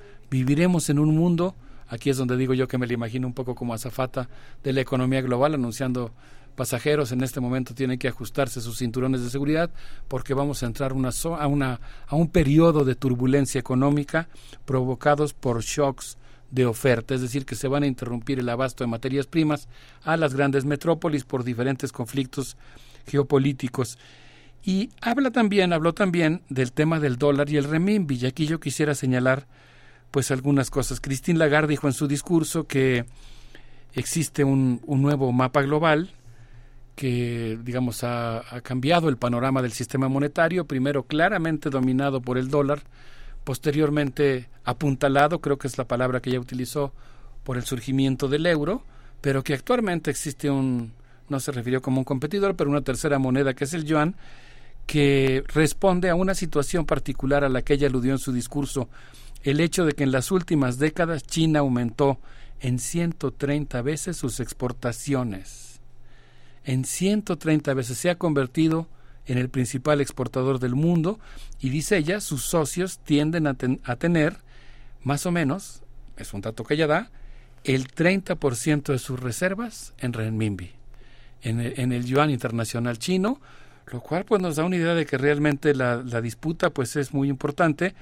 Hay también, eh, y ella lo señala, eh, una tendencia que algunos países, por ejemplo Rusia, tratan de, junto con China, tratan de construir un sistema alternativo al sistema SWIFT, al sistema de intercambio bancario internacional. Y bueno, pues en este sentido parece que estamos en un panorama en el que ella aseveró no se ve en el corto plazo una, un desplazamiento del dólar como la moneda, la divisa internacional más fuerte en el mundo, pero de ninguna manera podemos descartar que eso ocurra en algún momento en el futuro viniendo de Christine Lagarde, vocera, digamos, de clase, del, del, Comité Central de la clase dominante, pues a mí me parece que es un dato eh, que habría que tomar en serio. Para nuestra tranquilidad, Alan Naef eh, y algunos otros autores que escribieron un artículo publicado en, en la revista, en este caso del Fondo Monetario Internacional, que se llama La Ruta Poco Convencional del Yuan, señalan que en el actual portafolio global de divisas el dólar eh, aquí es donde los datos también cambian tu panorama. ¿no? Yo me imaginaba a partir de lo que dijo Christine Lagarde ya una competencia como la que existe entre el Producto Interno Bruto o incluso una ventaja china como la que existe en, el, en, la exportación, pero en el terreno de las divisas no es así. Por el momento el dólar representa el 60% de las reservas internacionales, el euro el 20% y el renminbi únicamente el 3%. Sin embargo, dicen los mismos autores, la, la, la ventaja que ha adquirido China en sus exportaciones, el volumen de comercio que está manejando China, eh, si la convierten en un, en un país con un enorme potencial por las transacciones que realiza para ofrecerle justamente lo que mencionabas, Miguel Ángel, ¿no? Hay países que han sido muy castigados por las instituciones internacionales y una manera de refugiarse, quién sabe cómo les vaya en ese refugio, consiste justamente en irse a hacer operaciones en renminbi, abandonar el sistema dólar y empezar a cogerse, digamos, a una especie de, no sé, al Banco de Desarrollo de los BRICS, eh, como buscar una, una alternativa a la, al sometimiento al que han sido, eh, en el que han sido colocadas. Sí, Alberto Betancourt, vamos a hacer, eh, si te parece, una primera propuesta musical para la audiencia. ¿Cómo no? Yo quisiera proponerles que escuchemos a Yves Yamá con esto que se llama La Europa y que tiene una letra muy interesante porque justamente habla de cómo algunos de los sueños europeos se han visto truncados y es necesario rescatarlos, pero eso pues va a requerir un enorme esfuerzo colectivo. Muy bien, vamos a escuchar. Estamos en primer movimiento con el doctor Alberto Betancourt.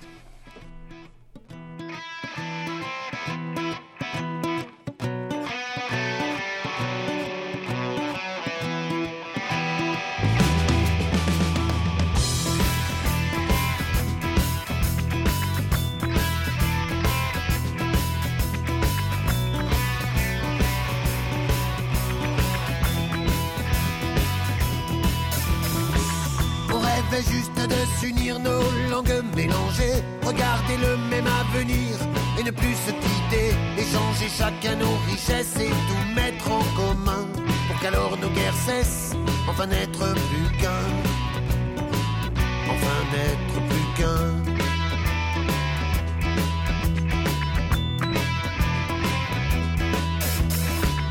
On la voyait plus romantique, la vie ensemble, était elle était belle, comme une histoire, on bâtissait la citadelle de nos espoirs, de nos espoirs. C'est pas qu'on ait été naïf, le trop folle peut-être bien qu'en définitive on a tous été un peu cons. Oui mais voilà, pendant ce temps-là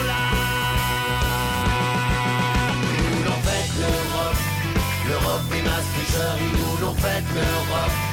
Des disponibles menteurs, ils nous l'ont fait l'Europe.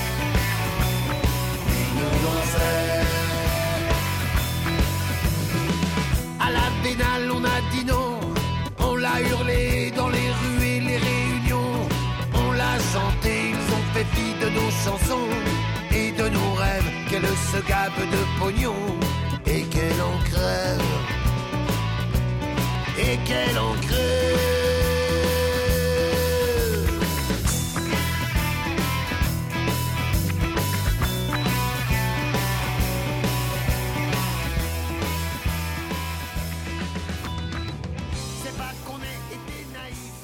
Estamos de vuelta en Los Mundos Posibles con el doctor Alberto Betancourt, pues haciendo esta, este análisis profundo en tanto el tiempo nos da la oportunidad eh, para eh, pues diseccionar el discurso de Cristian, de Christian Lagarde eh, desde quien que, que habla, una mujer que habla desde el Banco Central Europeo desde muchos otros lugares se puede hablar también. Alberto Betancourt, yo fuera del aire te comentaba, bueno, qué pensar de de nuestra región, de América Latina, de esta cumbre que vimos hace unos pocos días, donde eh, Lula da Silva, el presidente de Brasil, toma un liderazgo, eh, abre eh, la oportunidad a que Venezuela pues vuelva a entrar al diálogo latinoamericano, UNASUR me refiero. ¿Cómo, cómo ves? continuamos, por favor. Tiene, eso que tú estás diciendo, Berenice, tiene una importancia enorme. Yo creo que nuestro aparato informativo, nuestro, nuestro sistema mediático, nuestra semiósfera mexicana, muy dominada por los intereses comerciales, por la ideología dominante, afortunadamente con muchos islotes, con muchos medios o con muchos espacios que están eh, trabajando a contracorriente, creo que ese es nuestro caso, eh, pero en general creo que el sistema mediático no ha reflejado una serie de acontecimientos que tienen un enorme valor geopolítico, como es el caso de estos intentos de reorganización de América Latina. Eh, ahorita que estábamos escuchando así todavía una, algunas notas, ¿no? una brisna auditiva de lo que pasó en el Festival de la Humanité en Francia, porque también en Europa hay una lucha por la reconstrucción de un proyecto social, la Europa de abajo también está ahí presente, pues estaba yo pensando justamente en esto que estábamos platicando fuera del aire, la enorme importancia que tiene el hecho de que nuestros países en América Latina se organicen para formar una fuerza colectiva que les permita renegociar de una manera más eficiente su inserción en la globalización. Acabas de señalar muy acertadamente el cambio geopolítico que implica la llegada de Lula, su esfuerzo por estar promoviendo la, la, por ejemplo, la realización de operaciones monetarias entre los países de América Latina que no requieran del dólar. Por cierto, Brasil forma parte, desde luego, del grupo BRICS, que en el próximo mes de agosto se va a reunir y va a anunciar el lanzamiento de una nueva moneda internacional. Todo parece indicar que la tendrán lista para entonces y van a, van a lanzar el BRICS. Y ahí está muy presente América Latina porque Dilma Rousseff se ha encargado ahora del Banco de Desarrollo que es promovido justamente por los BRICS. Acaban de tener una reunión en Shanghai donde este banco que yo digo que no va a sustituir al, al, Banco Mundial, pero, pero va, va, a ofrecer, va aumentar la oferta de servicios financieros y de financiamiento en el mundo de una manera muy importante. Eh, y bueno, justamente en el, en el discurso de Christine Lagarde, el discurso que estamos leyendo, insisto, como la expresión aristocrática de una clase, pero que, que, como suele ocurrir en la producción de conocimiento, pues trae algunos datos que son importantes y que hay que tomar en cuenta y que diagnostican la realidad, mezclados con mucha ideología y con muchas con, con muchas eh, con muchos eufemismos una de las cosas que ella plantea en su discurso es que justamente la fragmentación de la economía mundial en bloques exige políticas de aseguramiento de las cadenas productivas y la diversificación energética. Y ella se refiere justamente al hecho de que hay países, dice ella, Estados Unidos depende de casi en un 84% de 14 minerales críticos, eh, Europa otro tanto depende muchísimo de algunos minerales que son estratégicos. Y aquí, claro, lo que ella señala con este lenguaje eufemístico es que como el mundo se está craquelando y se está partiendo en bloques, es necesario crear, pongo comillas, asociaciones que permitan garantizar que lo que yo desde mi lenguaje llamo las metrópolis, que los países centrales tengan garantizado el abasto de sus materias primas. Y aquí yo entraría específicamente al caso mexicano y al momento histórico en el que estamos viviendo. Nosotros vimos durante la pandemia cómo el gobierno de los Estados Unidos hizo que el entonces, que el todavía canciller Marcelo Ebrard, firmara un acuerdo de eh, eh, modificación de la lista de las materias primas que eran consideradas prioritarias para ajustarse a un, no me acuerdo, lo dijimos en su momento con, con su nombre oficial, el decreto 415 de Seguridad Nacional de los Estados Unidos o algo así, que obligaba a incluir algunos materiales que se producen en México dentro de la lista de productos prioritarios cuyas fábricas no podrían detener sus actividades durante la pandemia. Es decir, ha habido una política, creo yo, eh, en ese sentido, pues de, acelerar la integración de estas cadenas productivas binacionales que han estado fuertemente impulsadas por el embajador Ken Salazar en un contexto en el que, pues efectivamente, Estados Unidos necesita justamente el establecimiento de compromisos económicos por parte de México que debe considerar estas cadenas productivas como parte de la seguridad nacional de Estados Unidos, atando nuestra economía y nuestra soberanía. Y en ese contexto yo quiero ir al, al, mundo en el que estamos viviendo, pues nosotros estamos en un momento en el que estamos en, en un momento de mucha efervescencia política. Yo espero que estemos iniciando una gran discusión sobre el tipo de país que queremos construir y que el tema de la sucesión presidencial pues no se reduzca exclusivamente al tema de las candidaturas, sino que entre otras cosas plantee muy seriamente qué tipo de país queremos construir, qué lazos queremos tener con América Latina, hasta qué punto, por supuesto para mí es lo más deseable e importante y viable, podemos fortalecer una integración con América Latina, cómo podemos mantener una intensa relación comercial con la Unión Europea, cómo podemos mantener una buena relación política, económica, cultural con la República Popular China y desde luego cómo mantener una buena relación con Estados Unidos, pero entendiendo por una buena relación no casarnos eh, por bienes mancomunados, ¿no? No, no, no, no hipotecar nuestro futuro ni ceder al terreno binacional una serie de aspectos que deben de pertenecer a la soberanía mexicana. Yo creo que ahora está muy mezclado, ¿no? El tema de cómo queremos ser como país, en este contexto del que estamos hablando, de cómo los, los nuevos países centrales van a exigir fidelidad a sus a los países de los que obtienen sus materias primas, en los que invierten sus capitales, pues yo creo que ahí, ahí hay que entrarle a esa discusión. Yo pienso particularmente que, por ejemplo, en el caso de México, pues hay al interior de la 4T varias fuerzas, distintas corrientes políticas. A mí me consta, yo lo veo, hay mucha gente, muchísima, no, no me atrevo a cuantificar si son decenas de miles de personas de, de izquierda, con una larga trayectoria de lucha social que están involucradas en distintas secretarías, que están impulsando con mucho ahínco programas dentro del gobierno, que bueno, que yo celebro muchísimo, pero creo que también en la 4T hay fuerzas que están planteando claramente la, la resurrección del proyecto salinista de integración económica de México con Estados Unidos. Yo en ese contexto ubico la candidatura de Marcelo Ebrard, que mm. pues reiteradamente ha dicho en innumerables discursos que él considera que la integración económica de México con Estados Unidos se ubica en ese marco de una gran oportunidad para nuestro país. Eso, la anuencia a las políticas migratorias eh, impulsadas por Trump, la eh, consideración de las políticas migratorias de Joe Biden como humanistas, eh, el haber aceptado a México de facto como un tercer país para recibir solicitantes de asilo, a mí me parece que pues lo convierten en un candidato que es muy partidario y muy emblemático de esa resurrección del proyecto de la integración, más allá de lo personal, más allá de, de, las, de los atributos o de las cosas que explícitamente están diciendo los ahora aspirantes que quieren convertirse en precandidatos, eh, yo pienso que es muy, muy importante que la sociedad mexicana discuta dentro de la campaña electoral el tema de su relación con Estados Unidos y la manera, eh, el proyecto que quiere sostener para defender su independencia, nuestra soberanía y también, pues en todo caso, cuál sería la persona más viable, porque desafortunadamente, pues también se va a jugar eso, ¿no? Sí, gracias Alberto Betancourt. Nos estamos despidiendo ya. Bueno, nos dejas muchas cuestiones para la reflexión, eh, cómo posicionarse México frente a, frente a su socio comercial más importante. Las remesas no van a venir del sur del continente. Pueden venir otras cosas del sur del continente, efectivamente, pero eh, es hay que pensarlo, hay, tiene que ser un debate abierto. Eh, nos vamos a despedir ya. ¿Con qué nos vamos? Bueno, pues nos vamos con muchas ganas de seguir discutiendo. Creo que es algo que falta en la sociedad mexicana. Eh, yo celebro mucho que, Radio UNAM sea uno de los espacios en los que la sociedad mexicana pueda manifestar sus diversos puntos de vista. Y yo, como igual que tú, no sé si esté cometiendo alguna indiscreción, me quedé con muchas ganas de escuchar a los fabulosos Cadillacs.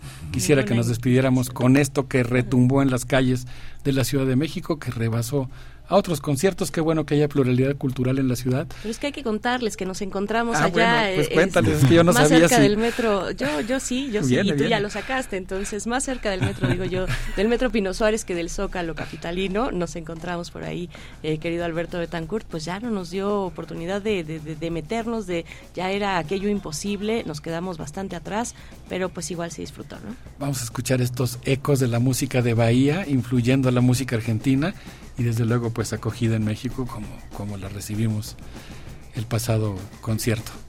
Un abrazo para todos. Muchas gracias, Berenice Miguel Ángel. Gracias, Hasta pronto. Escuchen a los Cadillacs.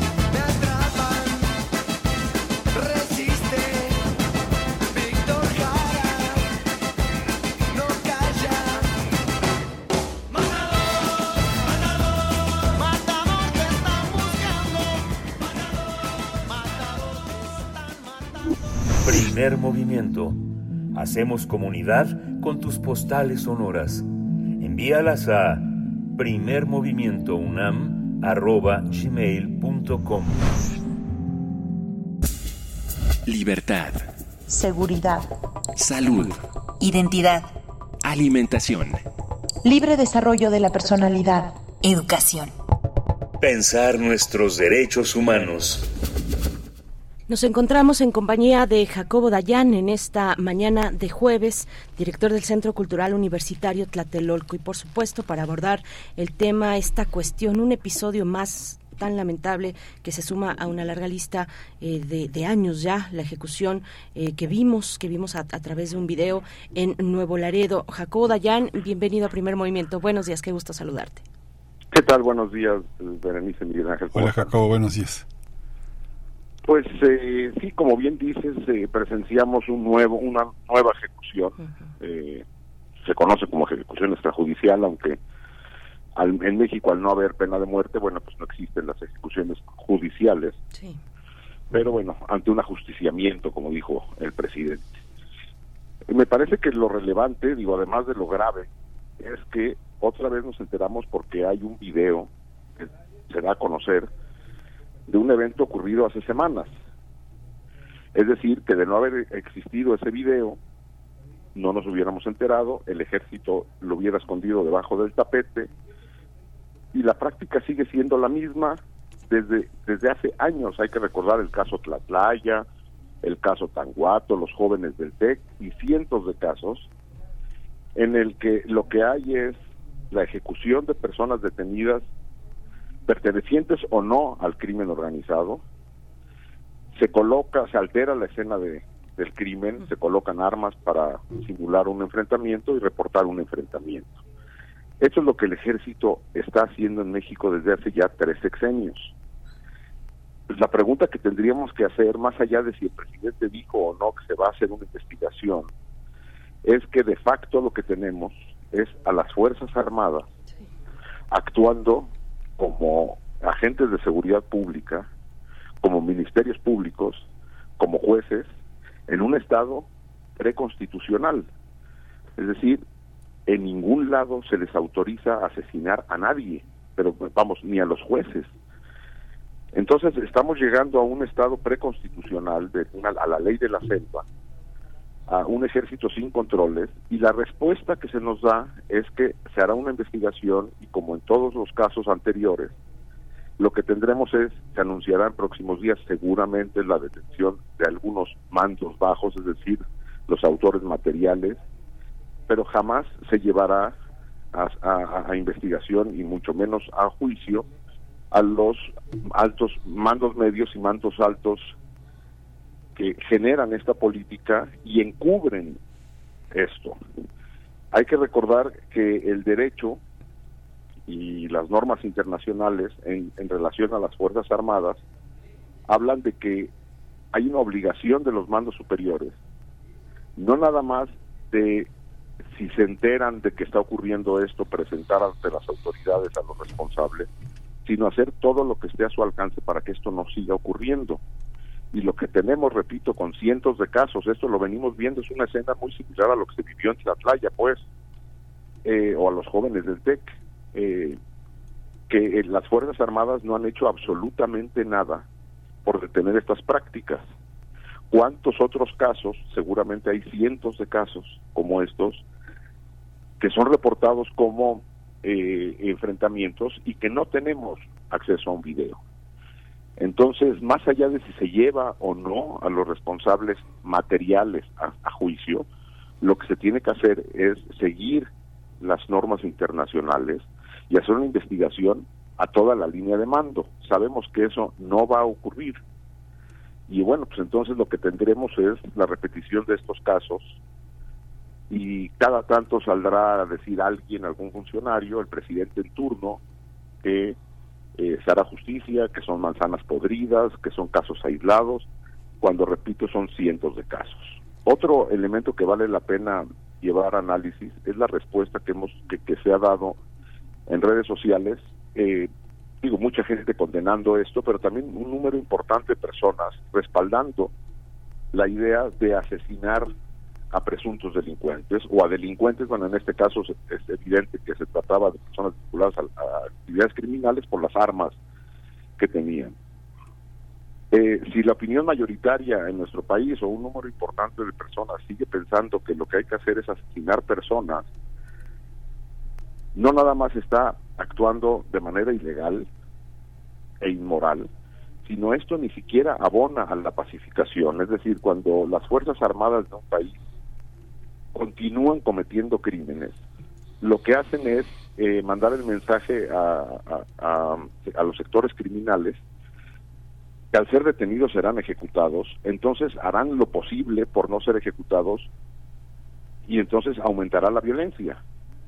Es decir, cuando no se vive en un Estado de Derecho, pues no tiene ya nada que perder la persona que está haciendo, eh, está por, ser detenida, y esto también genera más muertes del lado del ejército o de las fuerzas de seguridad. Es decir, por todos lados esto no funciona. Y bueno, pues seguimos eh, aparentemente más preocupados por eh, la sucesión presidencial que por hechos como estos que pues, se repiten y se repiten tan solo en Nuevo Laredo hay que recordar, hace unos meses hubo otro eh, asesinato de este tipo a cinco jóvenes que no tenían ningún vínculo con el crimen organizado. A principios de año hubo otro. Entonces, eh, pues parece que estamos eh, esperando el siguiente evento. Unas Fuerzas Armadas sin controles. Lo veíamos en el caso del espionaje, donde ni el presidente puso un alto, ni el Congreso, cuando se presentaron, se presentó el gabinete de seguridad ante el Congreso y se les preguntó sobre el espionaje, dijeron que no al lugar esa pregunta, es decir, no entregar, no darán, no darán cuentas. La CNDH, pues sabemos, está plegada a los intereses del presidente, entonces, eh, o sea, no es autónoma, entonces eh, también ya dijo que no hay nada que perseguir, que no, no hay nada que investigar, que no fue el ejército el que espió y tampoco la Fiscalía General de la República. Entonces, sin eh, unas fuerzas armadas sin contenciones democráticas, legales, administrativas, políticas, pues lo que tendremos es la repetición de estos hechos una y otra y otra y otra vez de unas fuerzas armadas asesinando nuestro nombre. Me parece que es muy grave. Sí, sí. Eh, gracias, Jacob Dayan. Definitivamente sí, el presidente tiene que eh, atender con, con seriedad, con toda seriedad, estos eventos que se siguen repitiendo, algunos de manera reiterada en algunas zonas, como es el caso también de, de este, especialmente en Nuevo Laredo, con ese batallón.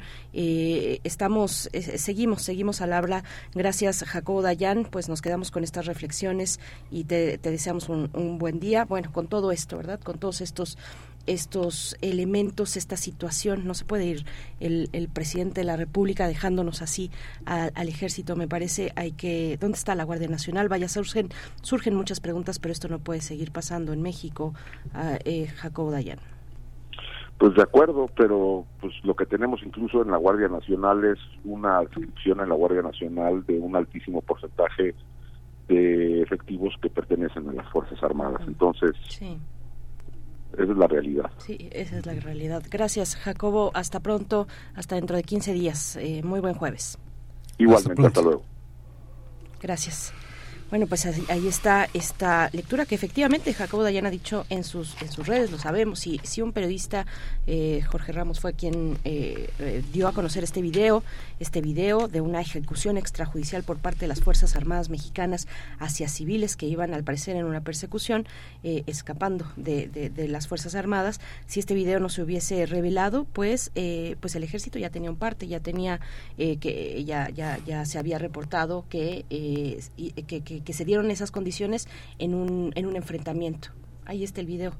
Eh, Miguel Ángel, estamos sí, ya por irnos. Ya estamos por irnos. Rendir cuentas uh -huh. por parte de las Fuerzas Armadas a la ciudadanía es parte de la de la renovación de las Fuerzas Armadas, que no, no, no tengan esa idea ni los mandos menores que pueden quedar impunes. Es eh, un compromiso.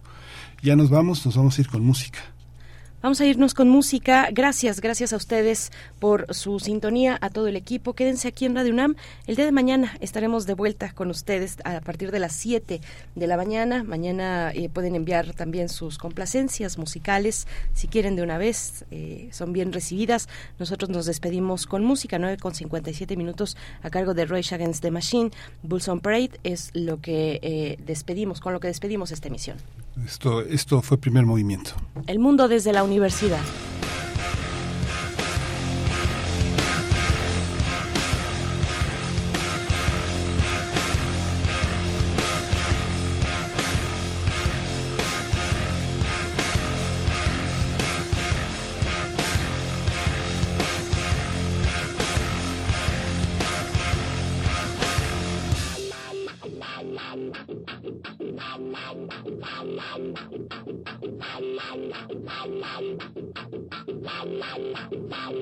Who in it now?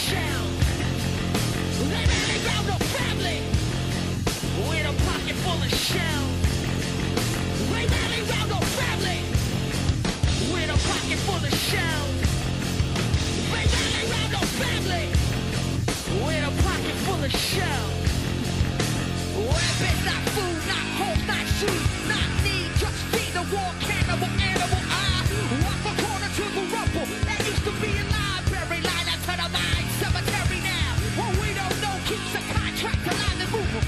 They don't gotta burn the book, they just remove warehouses, fill as quick as round the family, pockets full of shell. Round the family, pocket full of shell.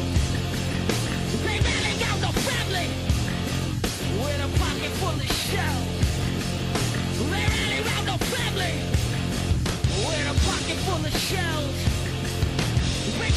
No family with a pocket full of shells.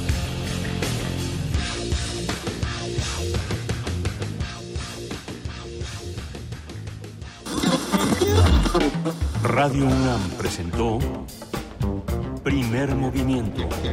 El mundo desde la universidad. Con Berenice Camacho y Miguel Ángel Gemain en la conducción. Rodrigo Aguilar y Violeta Berber, producción. Antonio Quijano y Patricia Zavala, noticias. Miriam Trejo, coordinación de invitados. Tamara Quiroz, redes sociales. Arturo González, operación técnica. Locución, Tessa Uribe y Juan Staca. Quédate en sintonía con Radio UNAM. Experiencia sonora.